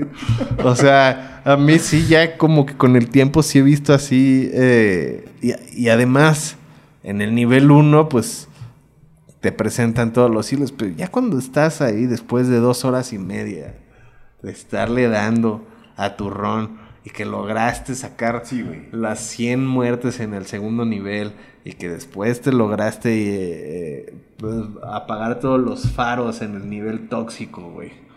Y que lograste después que no le dieran un misilazo a tu, a tu nave en el siguiente nivel, cabrón y llegar por el lado difícil, con todas las líneas rojas, a, matar a Andros, cabrón. O sea, ya era un momento en el que sentías una pinche ilusión y, y este... Y nunca lo logré de niño. Yo me tuve que ir a comprar a la Friki Plaza un Nintendo 64, güey. Y, y justo dije, a ver, porque pues era un pinche juego inclemente, güey. Y justo, pues era tener un papá japonés, güey. O sea, eh, esos japoneses que hicieron ese juego, güey, pues fueron los papás de millones de niños alrededor del mundo, güey, que les enseñaron disciplina, güey, ¿sabes? Así de si tú no lo puedes pasar, cabrón, pues yo no te voy a, a decir que, que lo pasaste, ¿sabes? O sea, tú lo pasaste por el lado fácil y lo sabes. No mataste, yo lo sé, güey. Yo lo no mataste al cerebro de Andros, mataste al normal y no te reencontraste con tu papá, cabrón. ¿Sabes? Así. Qué duro, ¿no? Qué duro, güey. Porque si lo pasabas por el lado del cerebro, al final salía tu jefe y te decía así de no, bien, hijo, bien, ¿no? Pero si no, pues a la verga. Y lo sabes, güey, que se vuelve más culero. O sea, tú sabes. Sí, un niño en la primaria te decía, no, pues yo lo saqué con medallas, cara. Sí, güey. Sí, güey. Yo sé que no pasé Star Fox, güey, de la manera correcta. Y pues sí, ¿no? Pues para mí justo eh, los japoneses a través de Goku y Mario, eh, pues fueron como una brújula moral y me enseñaron muchas cosas que, este, pues que cualquier otra persona que me tratara de enseñar, empezando por mis papás y los maestros, pues no me entraban, ¿no? Pero los videojuegos te, te educan, cabrón, o sea, te dicen, este, sé tenaz, échale ganas, güey, rífate, ¿no?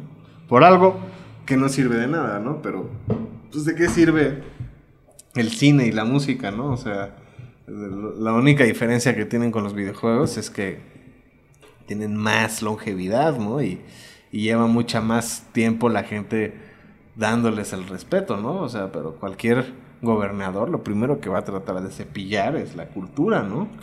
Y lo cabrón de la cultura y de las ganas de, de estar ahí pegado, este, pues es que la gente es lo último que quiere renunciar, ¿no? O sea, yo me imagino ahí, este, pues que en el holocausto lo que hacía que la gente siguiera con esperanza de vivir, pues era la ficción, ¿no? O sea, la música.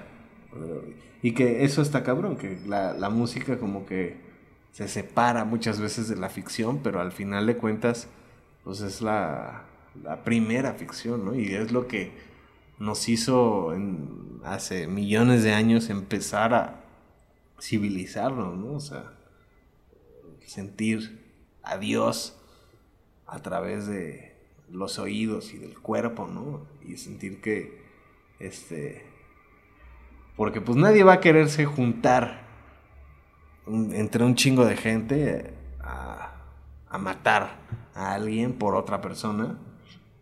¿no? O sea, nadie va a querer dar su vida por un rey o por, por una idea si no es porque sientes esta conexión espiritual a través de, la ficción, ¿no? Del, arte, cabrón. y pues por eso yo creo que justo eh, pues yo necesito, de cierta forma, eh, pues tener esta comunión con las películas, ¿no? Y, eso es algo que también, pues a partir de, del tercer piso, este, pues como que me reencontré, ¿no? Eh, pues con los juegos, con las películas, como decir así de, a ver, o sea, porque pues llega un momento en donde ya uno cree que ya se la sabe, ¿no? Y que justo, pues como al final de los 20, ¿no? Claro. Que ya te pendejeas a morritos. A, morritos y a tus papás y, y ya, y adiós, ¿no? y pues no por nada, como que la edad mítica de los 33 años, como que está ahí, ¿no? Y, la tenemos todos instalada, porque pues es un momento en donde realmente naces otra vez, ¿no? Y pues... Fíjate, Marino, eh, me llama mucho la atención, como que hablabas de que no eres católico, pero en varios momentos has hablado mucho de Dios, güey. ¿Crees en Dios? No. ¿Por qué lo citas? Eh, pues. En la pandemia, justo. Eh, la película que. Me sacudió el alma muy cabrón. Y que la he vuelto y vuelto a ver. Eh, y que la tenía como que postergada y que no me había querido clavar en ella, porque pues decía así de, no, pues soy, o sea, que tantas veces uno se despierta con ganas de echarse una película rusa en blanco y negro de cuatro horas de un pintor medieval, ¿no? Uf, ya sé cuál. ¿Tarkovsky acaso? Efectivamente, mi carnal. Entonces un día dije, ah, pues a ver, güey. ¿Dónde estará Andrei Rublev? Sí y ve que estaba completa con subtítulos en YouTube a las 8 de la mañana. Wow, güey. Y este, y pues dije, a ver qué pedo, ¿no? Y la puse y eh, vi la primera mitad y dije, ah, qué cabrón, ¿no? Y me eché una pausita y puse la segunda mitad y cuando ya está el momento de la, campana, cabrón. Puta, cabrón. Me dieron unos pinches clics y entendí como que el por qué uno este, hace el arte y, cómo justo hay momentos en donde sin saber qué estás haciendo tienes que este pues ponerte a a dejar que tu intuición se apodere incluso de ti mismo, ¿no? Y hablar con una convicción pero porque ya estás este, entregándole tu cuerpo y tu alma y tu ser a, algo que habla a través de ti, ¿no? Y también lo peligroso que puede ser eso, porque entonces, este, pues el ego, la conciencia que nos hace cobardes a todos, pues te hace ahí, este, eh, pues de cierta forma, eh, pues pensar que, que el arte importa más que las personas que lo hacen, ¿no? Y creo que justo eso es lo más peligroso que le puede pasar a cualquier artista, ¿no? Llegar a, a ese nivel de egoísmo, ¿no? En que yo creo que todos hemos caído, ¿no? Es que dices así de, no, pues yo no me importa, o sea, me voy a desnudar por el cine. O eh, este, que pues digo, para muchos puede no significar nada, ¿no? Pero pues para otras personas pues puede ser algo ahí. O este y y pues creo que es una peli muy poderosa, cabrón, muy valiosa, güey. Eh, que luego ya, pues ahora la tengo en Blu-ray, entonces pues, cada cierto tiempo me la pongo y cada vez que la pongo, este, entiendo algo completamente distinto. Y además también creo que es una película que justo antes como que me regañaba a mí mismo por dispersarme, ¿no? Y decía, no, pues es que ya me perdí, ya no le agarré el pedo y ya no entendí nada, ¿no? Pero creo que justo Tarkovsky es un cineasta que te lleva y que, que quiere que te pierdas y que agarres cuatro cachos de la película cada vez que la ves y nunca van a ser los mismos cachos, ¿no? Y, y vas a entender otra peli completamente diferente cada vez que la veas, ¿no? Este. Eh, y. Y pues. Justo. Pero entonces, ¿crees en Dios? Pues sí, la verdad creo que sí. Sí creo. ¿Por qué? Porque si no se encabrona conmigo, güey. o sea, ya me la he hecho. sí, mejor.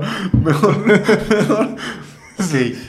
ya antes, antes era muy sacale punta con las blasfemias, carnal. Pero ¿Me pues acuerdo? ya- Me acuerdo. este, ya, ahora ya digo, no, no, no. Oye, Mariano. Ahí estás, ahí estás. Mariano. Desde tu semblanza hablabas de la ficción. Entonces, eh, me gustaría preguntarte, yo creo que es una pregunta básica desde este conversar y es, para ti, ¿qué es la ficción y qué es lo real, güey? Eh, pues. También creo que es difícil de definirlo porque. Eh, pues creo que justo la realidad. eh, uno siempre la. O sea, al ver la realidad, ya la estás convirtiendo en ficción, ¿no? Porque no la estás viendo completa, nunca, ¿no? Siempre la estás viendo Con un sesgo. Exacto. Que es justo la palabra que iba a utilizar. amigo. Porque soy un genio. Es un poeta, cabrón. Maldito fucking artista, güey. Ok. Me encanta, güey. Entonces, para ti lo real y lo ficticio es una misma cosa. ¿O no? Pues... mm, creo que justo...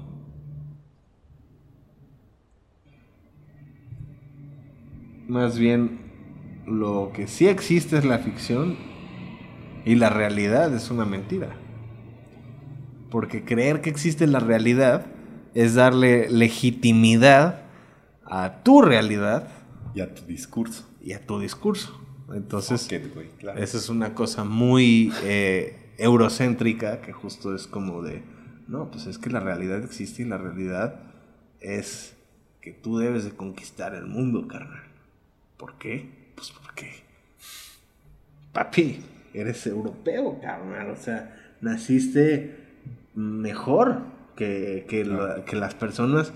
En cambio, este, pues el, las- el resto de culturas que oprimieron los europeos, pues más bien no, no se veían a sí mismos como Dios, ¿no?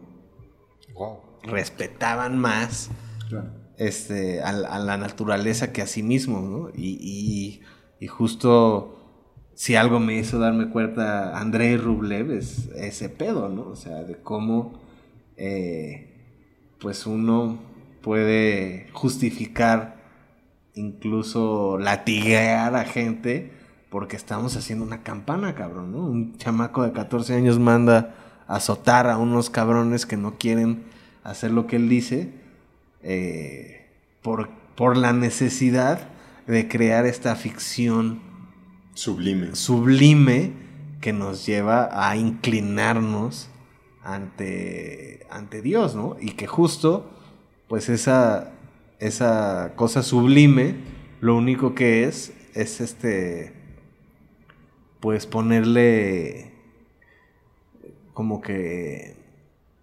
registrar ante derechos de autor a la naturaleza, ¿no? Decir así de, no, pues es que este caracol tiene esta espiral que Da Vinci Fibonacci, sí, sí. le puso este nombre y apellido, Fibonacci, Da Vinci, toda esa banda en esa época. Entonces, antes, y digo que esa es epo- época después de la que retratan en Andrei Rublev, pero pues de todos modos, ¿no? O sea, la grandeza y la obra de Dios, este, pues solamente es ponerle nombre y apellido a las cosas que ya están en, esa planta, ¿no, cabrón? En, la- en- en la naturaleza, o sea. Entonces, pues por eso creo que la ficción es más legítima y más real que la realidad, ¿no? O sea, porque la realidad ya es un concepto que, este, por eso yo siempre a mis alumnos les digo, no hay nada más, este, tóxico que pensar que la verdad existe. Porque pues tu verdad existe y mi verdad existe, pero la verdad solamente es un concepto que te dices A ti cuando- mismo. a ti mismo cuando estás en la noche recitando el monólogo de Hamlet en- en- en- contra el techo porque pues dices, no mames, pues es que ¿qué es más noble para el alma? ¿Sufrir los golpes o los dardos de la injusta fortuna o tomar las armas contra el mar de adversidades y oponiéndose a ellas en contra del fin? Pues no tengo la más reputa idea, cabrón. Pero pues me tengo que dormir, ¿no? Entonces, pues ni modo, pues la conciencia nos hace cobardes a todos y pues la realidad es lo que, lo que veo y lo que sé y la ficción es lo que invento, ¿no? Claro. Entonces, la realidad es más real y la ficción es de mentiritas, porque si no me vuelvo loco.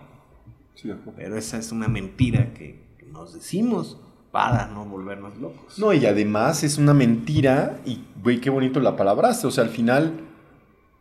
eh,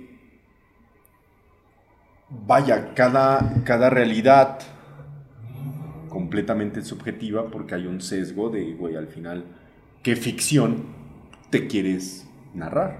Qué cabrón, güey, me encanta. güey. Ok, Mariano. eh, a ver, pregunta del millón. ¿Qué le dirías al Mariano de 15 años? ¿Qué te autodirías, cabrón? Pero en esa, o sea, ahorita, a tus 30, Pues yo la verdad me sentaría a tocar el piano conmigo mismo. ok, muy pinche borgiano, güey. ¿Por qué? Pues porque siento que a los 15 años tenía pues una lucidez y una claridad y hay un disco que grabé a esa época porque mandé a hice el examen del bachillerato internacional y grabé una, una improvisación basada en Yukio Mishima, cabrón. que en esa época estaba leyendo Yukio Mishima, güey. Este, y. Y. Y pues me gustaría como que ahora, con, con las cosas que ya he entendido de, de la música, que tampoco son tantas.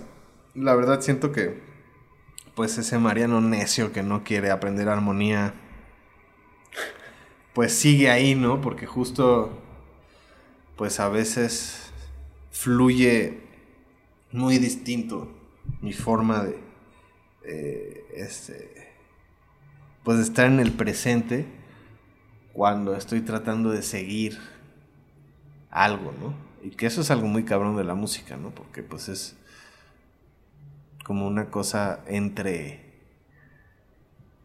la inconsciencia y, y, y el que emerja la memoria muscular de cosas que has practicado y que tienen un patrón y una forma, ¿no?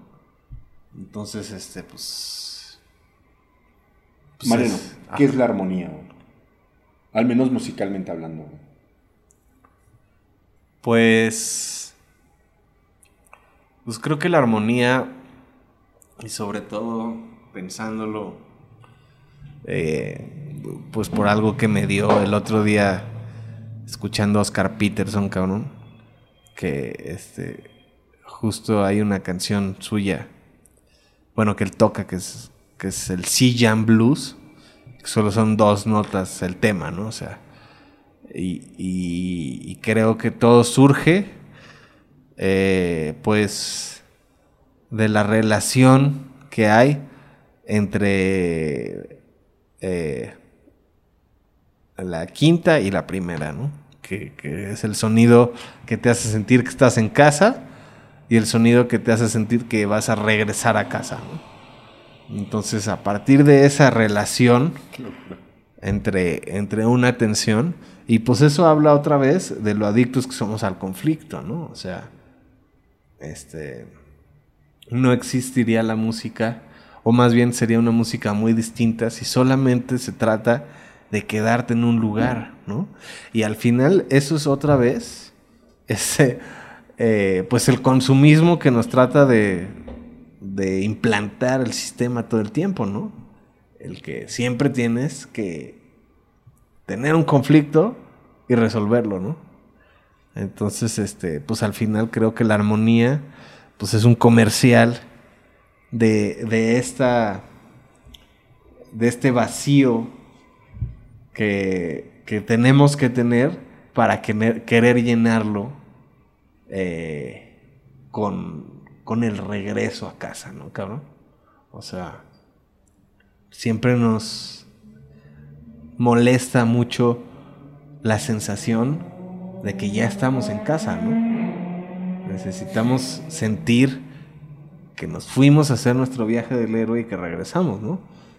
Y justo las 12 notas que hay en el sistema temperado, güey, que tiene el piano, este, pues nos hacen eh, muchos caminos para salir de casa y regresar, ¿no? Y, y lo más cabrón de todo es que Bach, hace 400 años, ya se fue a todos los lugares a los que se puede ir la escala y lo hizo así en esta cantidad de tiempo y en este, o sea, ese güey ya, ya exploró todo. Ya no profundizaste y no nos dijiste por qué el piano, güey. ¿Por qué sentarte con él? ¿Porque no hay palabras? ¿Porque desde tu experiencia le estás diciendo otro viaje? ¿O por qué chingados, güey? Pues sobre todo porque lo que yo quisiera más que decirle cosas sería aprender eh, y reconectarme y observar a, a, ese Mariano, ¿no? O sea, yo no quisiera este pues pasarle el almanaque de Marty McFly y decirle, carnal, este, apuéstele a Tom Brady, menos estas dos veces, porque ahí en el 2018 Qué pendejo. se la va a pelar, cabrón, ¿no? O sea, pero todas las demás, güey, con los bucaneros, apuéstale, cabrón. ¿no? Yo sé que no vas, ahí sí le vas a ganar chido, ¿no? Pero este, que ya viene otra vez el Super Bowl, mi carnal, pero Ok, ok. Este, y que justo ese es el Mariano que vio el primer Super Bowl, en el que también perdió Tom Brady, contra Eli Manning. Este, buenas épocas. Mariano, eh, ¿qué te gusta de tu persona que nunca quisieras cambiar? ¿Y qué quisieras cambiar? Pues algo que me gustaría cambiar de mi persona, pensándolo. Este, es mi postura. ¿Cómo? Mi postura de la espalda. así, Ah, ok, ok. Efectiva, sí. Sí, yo dije postura política. ¿Qué? Ok. Mi postura ¿Por qué, güey? literal. Pues porque siento que siempre me he parado chueco, tengo hiperextensión en las rodillas, entonces eso siempre me ha hecho ser como una S, güey. Entonces, este, pues cuando me ven fotos y como que pensándolo así objetivamente, creo que es una fuerza que solamente me podría hacer eh, mejor persona, cabrón. Ok. ¿No? Siento que cualquier otra cosa que escogiera, pues me entraría ahí en un dilema del genio de Aladín, en el que... Como un bucle. Ajá, ¿no? Así de, ah, entonces elegiste ser menos frito. Ah, pues ya no eres frito, pero entonces ya no eres creativo tampoco, ¿no? Y acabas ahí, este, como Brendan Fraser en Al Diablo con el Diablo. ahí. Uf, qué fucking puta obra de arte, güey. Brendan, te amamos. Donde sea que estés. No mames, qué pinche poesía, güey. Con, Te ¿Cómo se llama? perdonamos la ballena, cabrón. Güey, ¿cómo, Ah, se llama, ¿cómo se llama la actriz esta? Este, puta. Elizabeth Hurley. Exacto. No mames. Fuck it, güey. Güey, la ballena me gusta, güey. Pero bueno, no va el podcast de eso.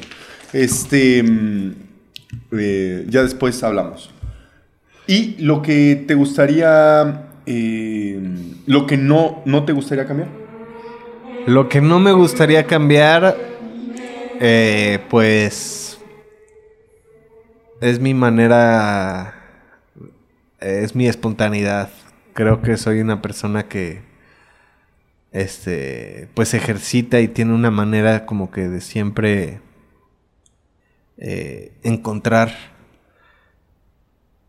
eh, en tiempo real una forma como de adaptarme y, y, este y pues muchas personas me lo han dicho a manera de lisonja este pues que tengo ahí este pues una manera ahí como de regresar las en las rimas Adrián de Ritter que, que, él me gana no pero pues como que siempre encuentro el, el hueco y la forma de este pues de improvisar no Eh, y pues ahora siento que justo pues la improvisación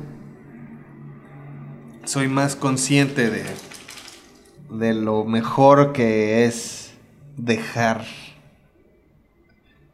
eh, que otras personas completen lo que uno quiere hacer y controlar menos, ¿no? Porque creo que justo ese es el aprendizaje de director, ¿no? Al principio quieres decidir todo y controlar todo, ¿no? Pero este, con el tiempo te vas dando cuenta que dirigir eh, se trata más de, de evocar, de provocar, de este, inspirar a otras personas a llegar a lo que tú quieres sin decirles, ¿no? Que ese es el pedo, ¿no? Que, que realmente te, te logres aguantar las ganas cuando ya ves que están acercándose a lo que, a lo que tú quieres, ¿no? Y este... Ay, ¿cómo estás, carnalito? Precioso. Yo pensé que eras un viejito y eres un joven. Ok. Entonces ha aparecido, ¿eh? Él es el artista. Él es el artista. Él es el artista. Y ahorita, en este momento, se me vino a, a acercar, cabrón. Yo siempre que tengo encuentros fortuitos con perros, siento ahí sí para que veas la presencia de Dios muy cabrón. ¿Por qué? Este, primero porque en inglés es un anagrama de Dios, ¿no? No God sé. y dog, ¿no? Ah, anagrama es a la inversa. Pues que, que mezcladas las Ah, y funcionan. Ok. Entonces, este, creo, ¿eh? Mi carnal, si no me... No, no sé. si ahí en co- comentarios. Si me acuerdo bien del código da Vinci. Ajá. este, entonces como que, pues... eh, y luego, en Ghost Dog justo hay Gran unos filme. planos, gran filme, güey. Hay unos planos en donde, este... eh, pues se le queda viendo un perro al, al Forrest Whitaker y pues es como momentos muy cabrón en donde pues el güey está buscando ahí este pues una respuesta divina, ¿no?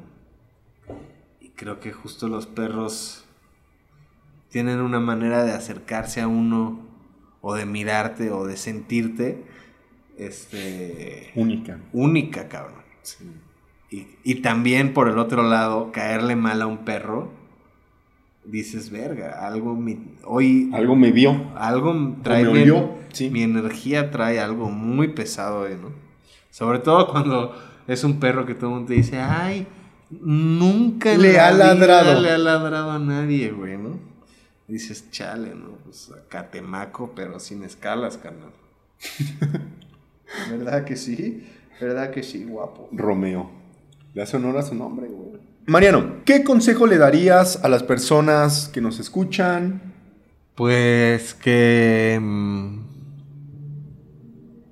se sumerjan en la inmensidad de algún artista, que les llame la atención, que sientan que, que- que hayan escuchado, o sea, eh, y, que, y que justo pues lo traten como de ver, eh, pues desde el principio, desde varios ángulos, que se claven con más de una obra, ¿no? O sea, eh, pues no tiene que ser ni Bach, ni Tarkovsky, ni puede ser el que sea, ¿no? O sea, pero algo que les llame la atención o que hayan escuchado, como que creo que justo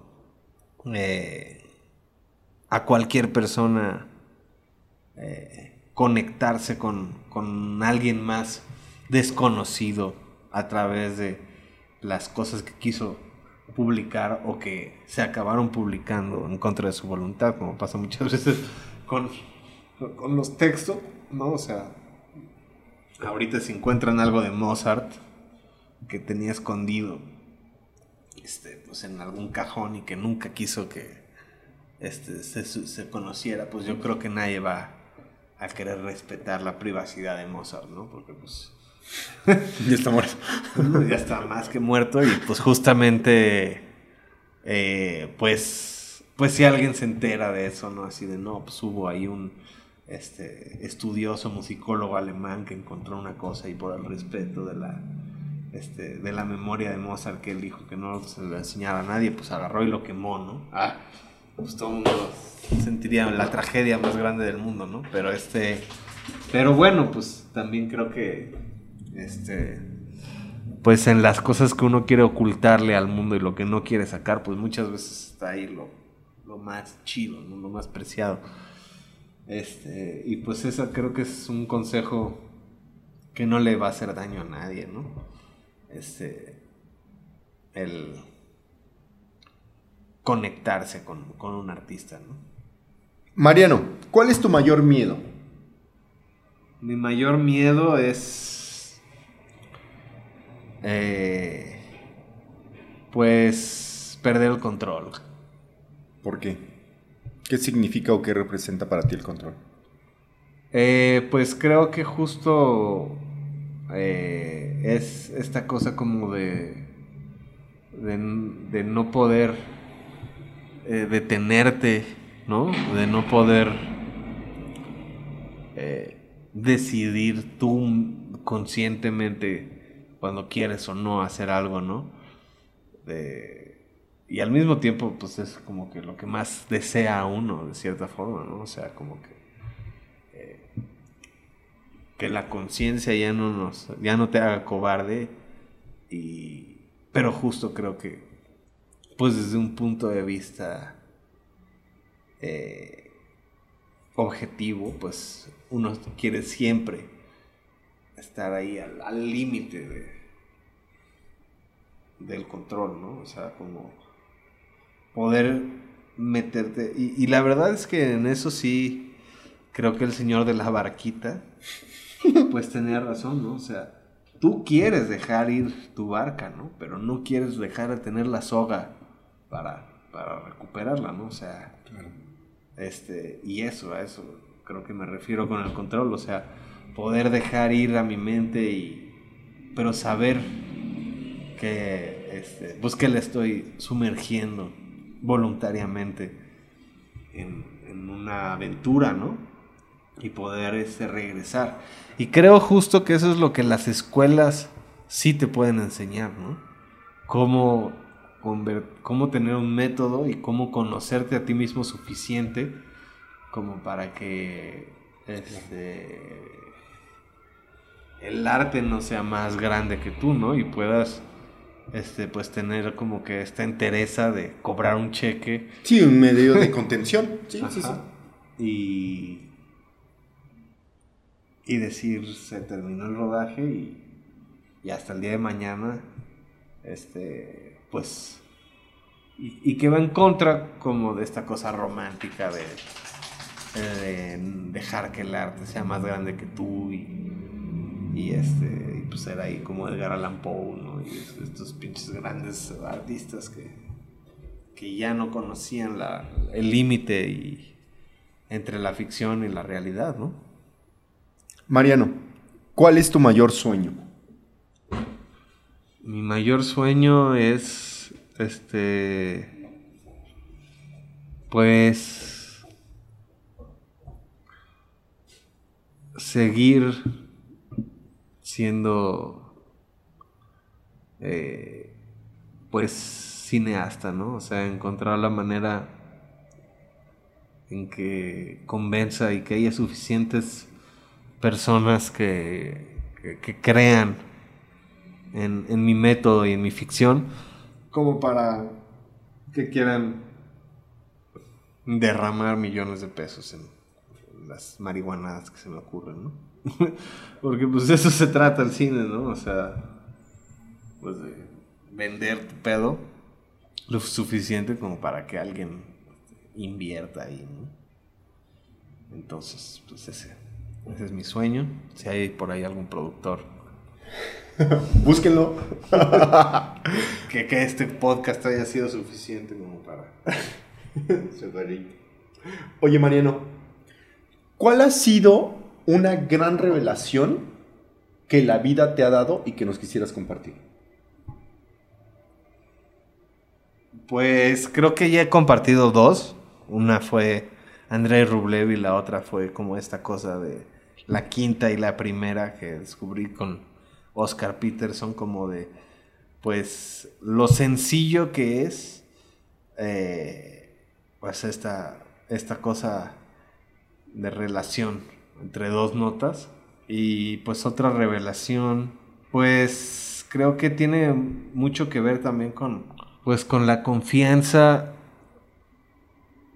uh, que uno pone en, eh, en las personas que colaboran con uno en el cine, ¿no?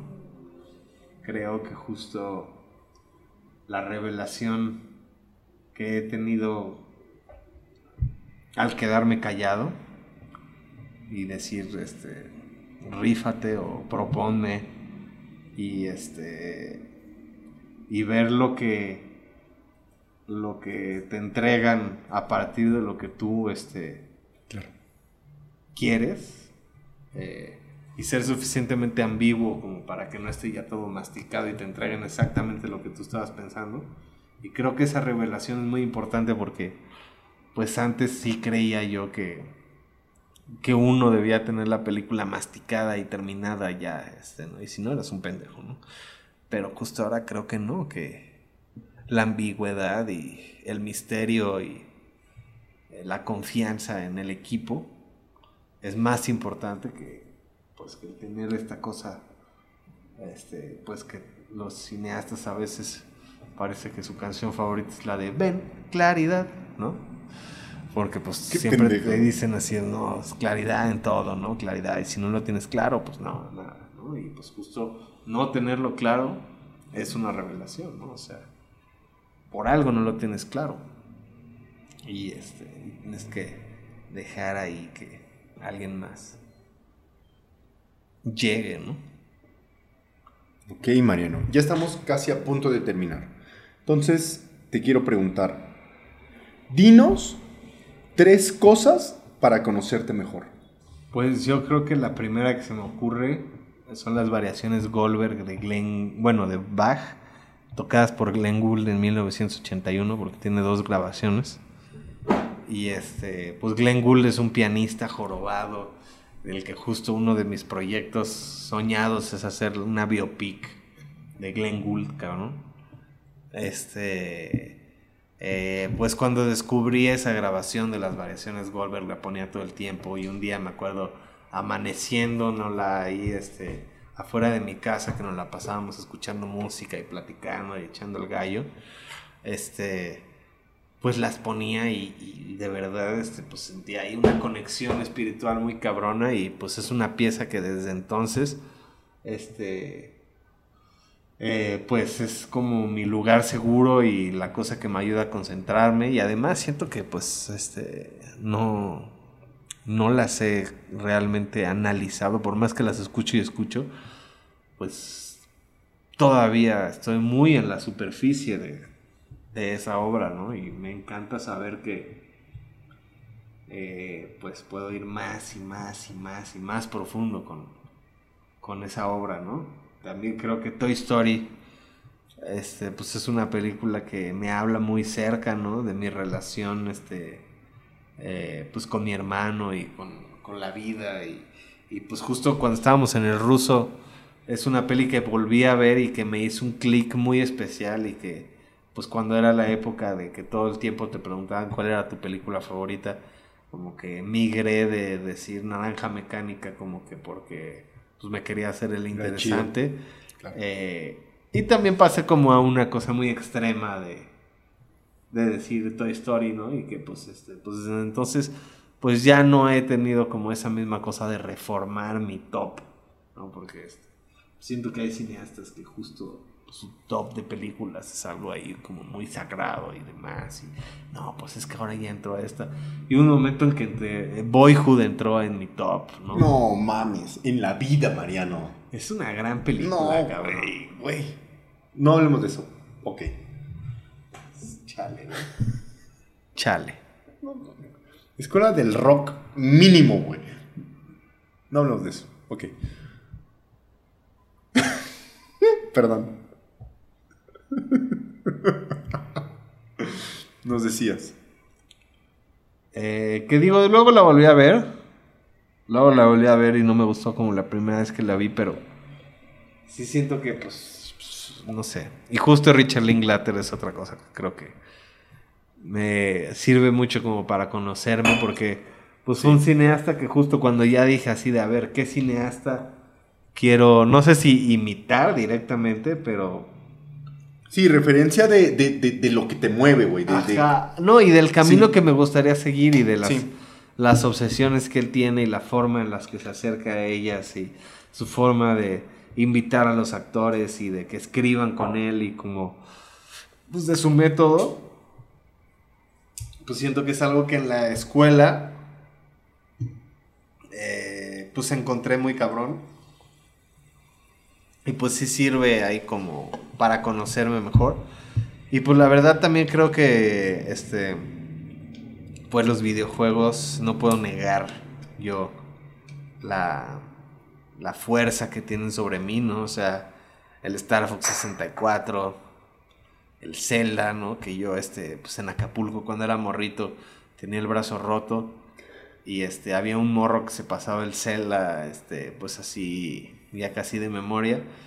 y, yo me sentaba a ver cómo lo pasaba ese güey, ¿no? O sea, era como un streamer presencial antes de que eso existiera. Claro, sí, de, Entonces, Este, pues como que clavarme con eso y llegar en la noche a hablarle a mi jefa así de, no, pues es que Zelda y el trip acá, pues del héroe del tiempo y luego se hace grande, ¿no? Como que, este, pues sí son cosas que siempre me han, este, llevado ahí y luego hubo un tiempo como que me alejé de los videojuegos y luego en el 2017 cuando salió el Switch este, pues le volví a entrar, ¿no? Y desde entonces pues este pues, ha sido una espiral que me ha chupado este, buena parte de mi intelecto y mi existencia, ¿no? este, entonces este pues yo creo que los juegos también son una cosa que sirve ahí para entender quién soy, ¿no? Ok, Mariano. Y ya para cerrar, ya te habían entrevistado en un podcast. ¿Cómo te sentiste? ¿Cuáles son tus impresiones, güey? De haber venido a la mejor fucking colonia del mundo, güey. Pues me gusta. Este. Me siento como un poco avergonzado de no saber que, que venía a hablar de mi salud mental. Y este y pues también me siento vulnerable al haber abierto pues esta huella de dolor del hospital psiquiátrico que no, pues, no tenía contemplado este, pues revelar hoy, ¿no? Y este. Y pues no. No sé, pues. Eh, me sentiría como un mal artista, como de pedir que censures tu episodio para no vulnerar mi, mi imagen, ¿no? Y que y que no se entere la gente de este episodio que, pues digo, tampoco es algo que oculte o que sea vergonzoso, ¿no? Pero pues tampoco es algo así como que yo haya despertado hoy así como de, ah, sí, hoy voy a ventilar este, eh, pues mi, mi visita al, al Cuckoo's Nest, ¿no, mi carnal? Si no, me habría venido con todo mi material, ¿no? Con mi diario que escribí ahí, güey, con mis cartitas, cabrón. Este. Y que pues también de cierta forma pues ya son cosas que he ventilado en ficciones que he escrito desde entonces, que tampoco he publicado, pero... Este, pero pues en general me siento bien porque pues creo que eh, pues es un ejercicio que eh, pues que me lleva llamando la atención y que quería hacer desde hace tiempo y, este eh, y creo que para hacerlo con otras personas, o sea, para yo ser tú, pues el, yo estar de este lado, pues es un rito de pasaje necesario, ¿no? Para, y que me imagino que tú pues, en los otros episodios pues has, has estado eh, pues más en el lado de de exhibir quién eres tú, ¿no? Eh, y me gusta porque pues creo que justo eh, pues ahorita y de unos años para acá pues todos los eh, pues como que todo el mundo le ha estado entrando a los podcasts, ¿no? Y todo el mundo quiere ahí como que pensar que tiene la cosa más interesante que decir y, demás. Este, y creo que justo pues muy pocos realmente llegan más allá de la epidermis de los este pues de los proyectos y de cosas que pues que no hablan del, de la profundidad del ser, ¿no? Y que eso es algo que siempre siempre he admirado y me ha gustado mucho pues de ti y de, y de tu forma de ser, ¿no? Que siempre este, has sido alguien que quiere reflexionar y hablar y este y preocuparse, cabrón, de este pues de las preguntas que nunca están resueltas y nunca se van a resolver, ¿no? y que pues como ya dijimos, pues uno se dice mentiras para poder cerrar los ojos en la noche y ir al llamado al día siguiente, ¿no? Pero pues, realmente este nunca van a tener respuesta, ¿no? Y y pues con el tiempo uno más bien tiene que eh, pues aprender a dormir con esa incertidumbre, ¿no? y dejar de mentirse, dejar de decirse la mentira de que la verdad existe eh, y dormirte con la incertidumbre y aprender a vivir. Porque si no, entonces este, te refugias demasiado en la ficción y siempre que la realidad venga con su inexistente ¿Verdad? ¿Verdad? este, A darte en la madre, pues te va a sacudir más fuerte, ¿no? Entonces, pues creo que justo. Eh, pues uno tiene que aprender a. Eh, a. No querer o, o entender que la estabilidad siempre va a estar en movimiento. ¿No? O sea, siempre vamos a estar en el presente continuo, en una balsa flotante y nunca vamos a tener los pies en la tierra, ¿no? Porque justo, pues, pues ese dicho, este, pues yo hasta ahorita no he conocido una sola persona que, que los tenga, que tenga los pies en la tierra, ¿no? O sea, este, justo el primer corto que hice se trataba de un niño que este, se divorciaban sus papás y su papá se iba. Entonces un niño le decía que si te comías una semilla te convertías en árbol. Entonces se comía una semilla y se iba a buscar a su papá y le empezaban a salir ramas, ¿no? Entonces pues yo creo que es una fantasía piadosamente deseable el querer este meterse a la tierra y quedarse ahí este como árbol, ¿no? Eh, porque pues es otra cosa que justo con el tiempo pues le, hago más reverencia y más respeto, ¿no? O sea, como que los árboles, eh, que son los seres vivos, yo creo que más, este, eh, que más pasamos por alto, ¿no? Y que diario pasamos por alto, pero saber así que, que han estado ahí más tiempo y que y que observan. Ajá. Y- y- Y que sí. observan y escuchan Sí, sin sí, oídos sí. y sin sí, ojos. está muy ¿no? cabrón. Yo me tatué un árbol como por, por ese trip, ¿En güey, dónde? de aquí, en mi chamorrín. O sea, En el- por- Ya vieron cómo se habla de sus tatuajes este hombre. no, eh, Por algo me acordaba de tus tatuajes.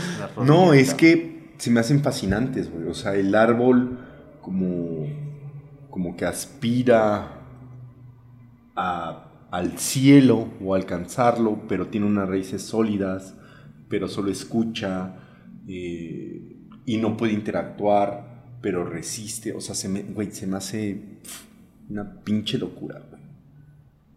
Y además lo poco que sabemos realmente, pues de, de cómo, cómo se comunican y de cómo sienten y demás, ¿no? O sea, porque este, pues tenemos muy pocas cosas en común con un árbol, ¿no? O sea, con un animal, que incluso también, ¿no? O sea, cómo, cómo ve o cómo escucha un gato, un perro, pues por más abstracciones y cosas que queramos este ponerle, pues no vamos a saber cómo ven y cómo escuchan.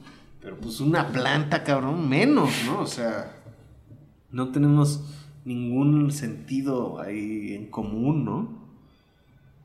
Más que la respiración, ¿no? Y que al final no respiramos igual, güey. No, pues está. Está cabrón. Ok, Mariano. Agradezco al cosmos que no hayas visto un puto episodio, güey. Que no supieras de qué chingados ibas a hablar, güey. Y. Nada, cabrón. O sea, te quiero. Muchos años y pendejadas que hemos hecho. Y gracias por eh, compartir, por estar. Y al final, lo único que siento que es este podcast es solo una referencia, que no estamos solos y que todos o le hemos cagado, o hemos hecho estupideces, o son situaciones humanas. Y por humano, entiéndase, güey, perdí un ojo, Estu- estuve en el psiquiátrico, güey. Eh, intenté golpear a tal persona. Mi papá me traumó. Se vuelve bonito, güey. Y muchas gracias, güey. De verdad. ¿Algo más que quieras decir para cerrar este episodio? Eh, pues muchas gracias por invitarme, mi canal. Me parece este eh, pues un espacio chingón. Creo que justo este pues esta cosa de estar cerca, ¿no? O sea, sentados uno frente a otro a una distancia este pues corta, cabrón sin más artificios que pues este eh, pues estar ahí registrados no hace que se te olvide de cierta manera eh, la cámara y tampoco tan cabrón como para pues ya estar ahí en, en el flujo del subconsciente no y pues también creo que pues debe ser ahí una un trompo a la uña como diría ahí nuestro maestro Genio. Eh, pues, Crack. pues convertir esto en, pues, en una pieza ahí, este, eh, que- competente para, eh, pues para los formatos tan breves, ¿no? De la gente que nace con chip, ¿no? Entonces, este, pues se me hace muy chido y pues creo que justo, pues tiene muchos lugares hacia donde puede crecer y pues te deseo lo mejor, mi canal. Gracias, Mariano.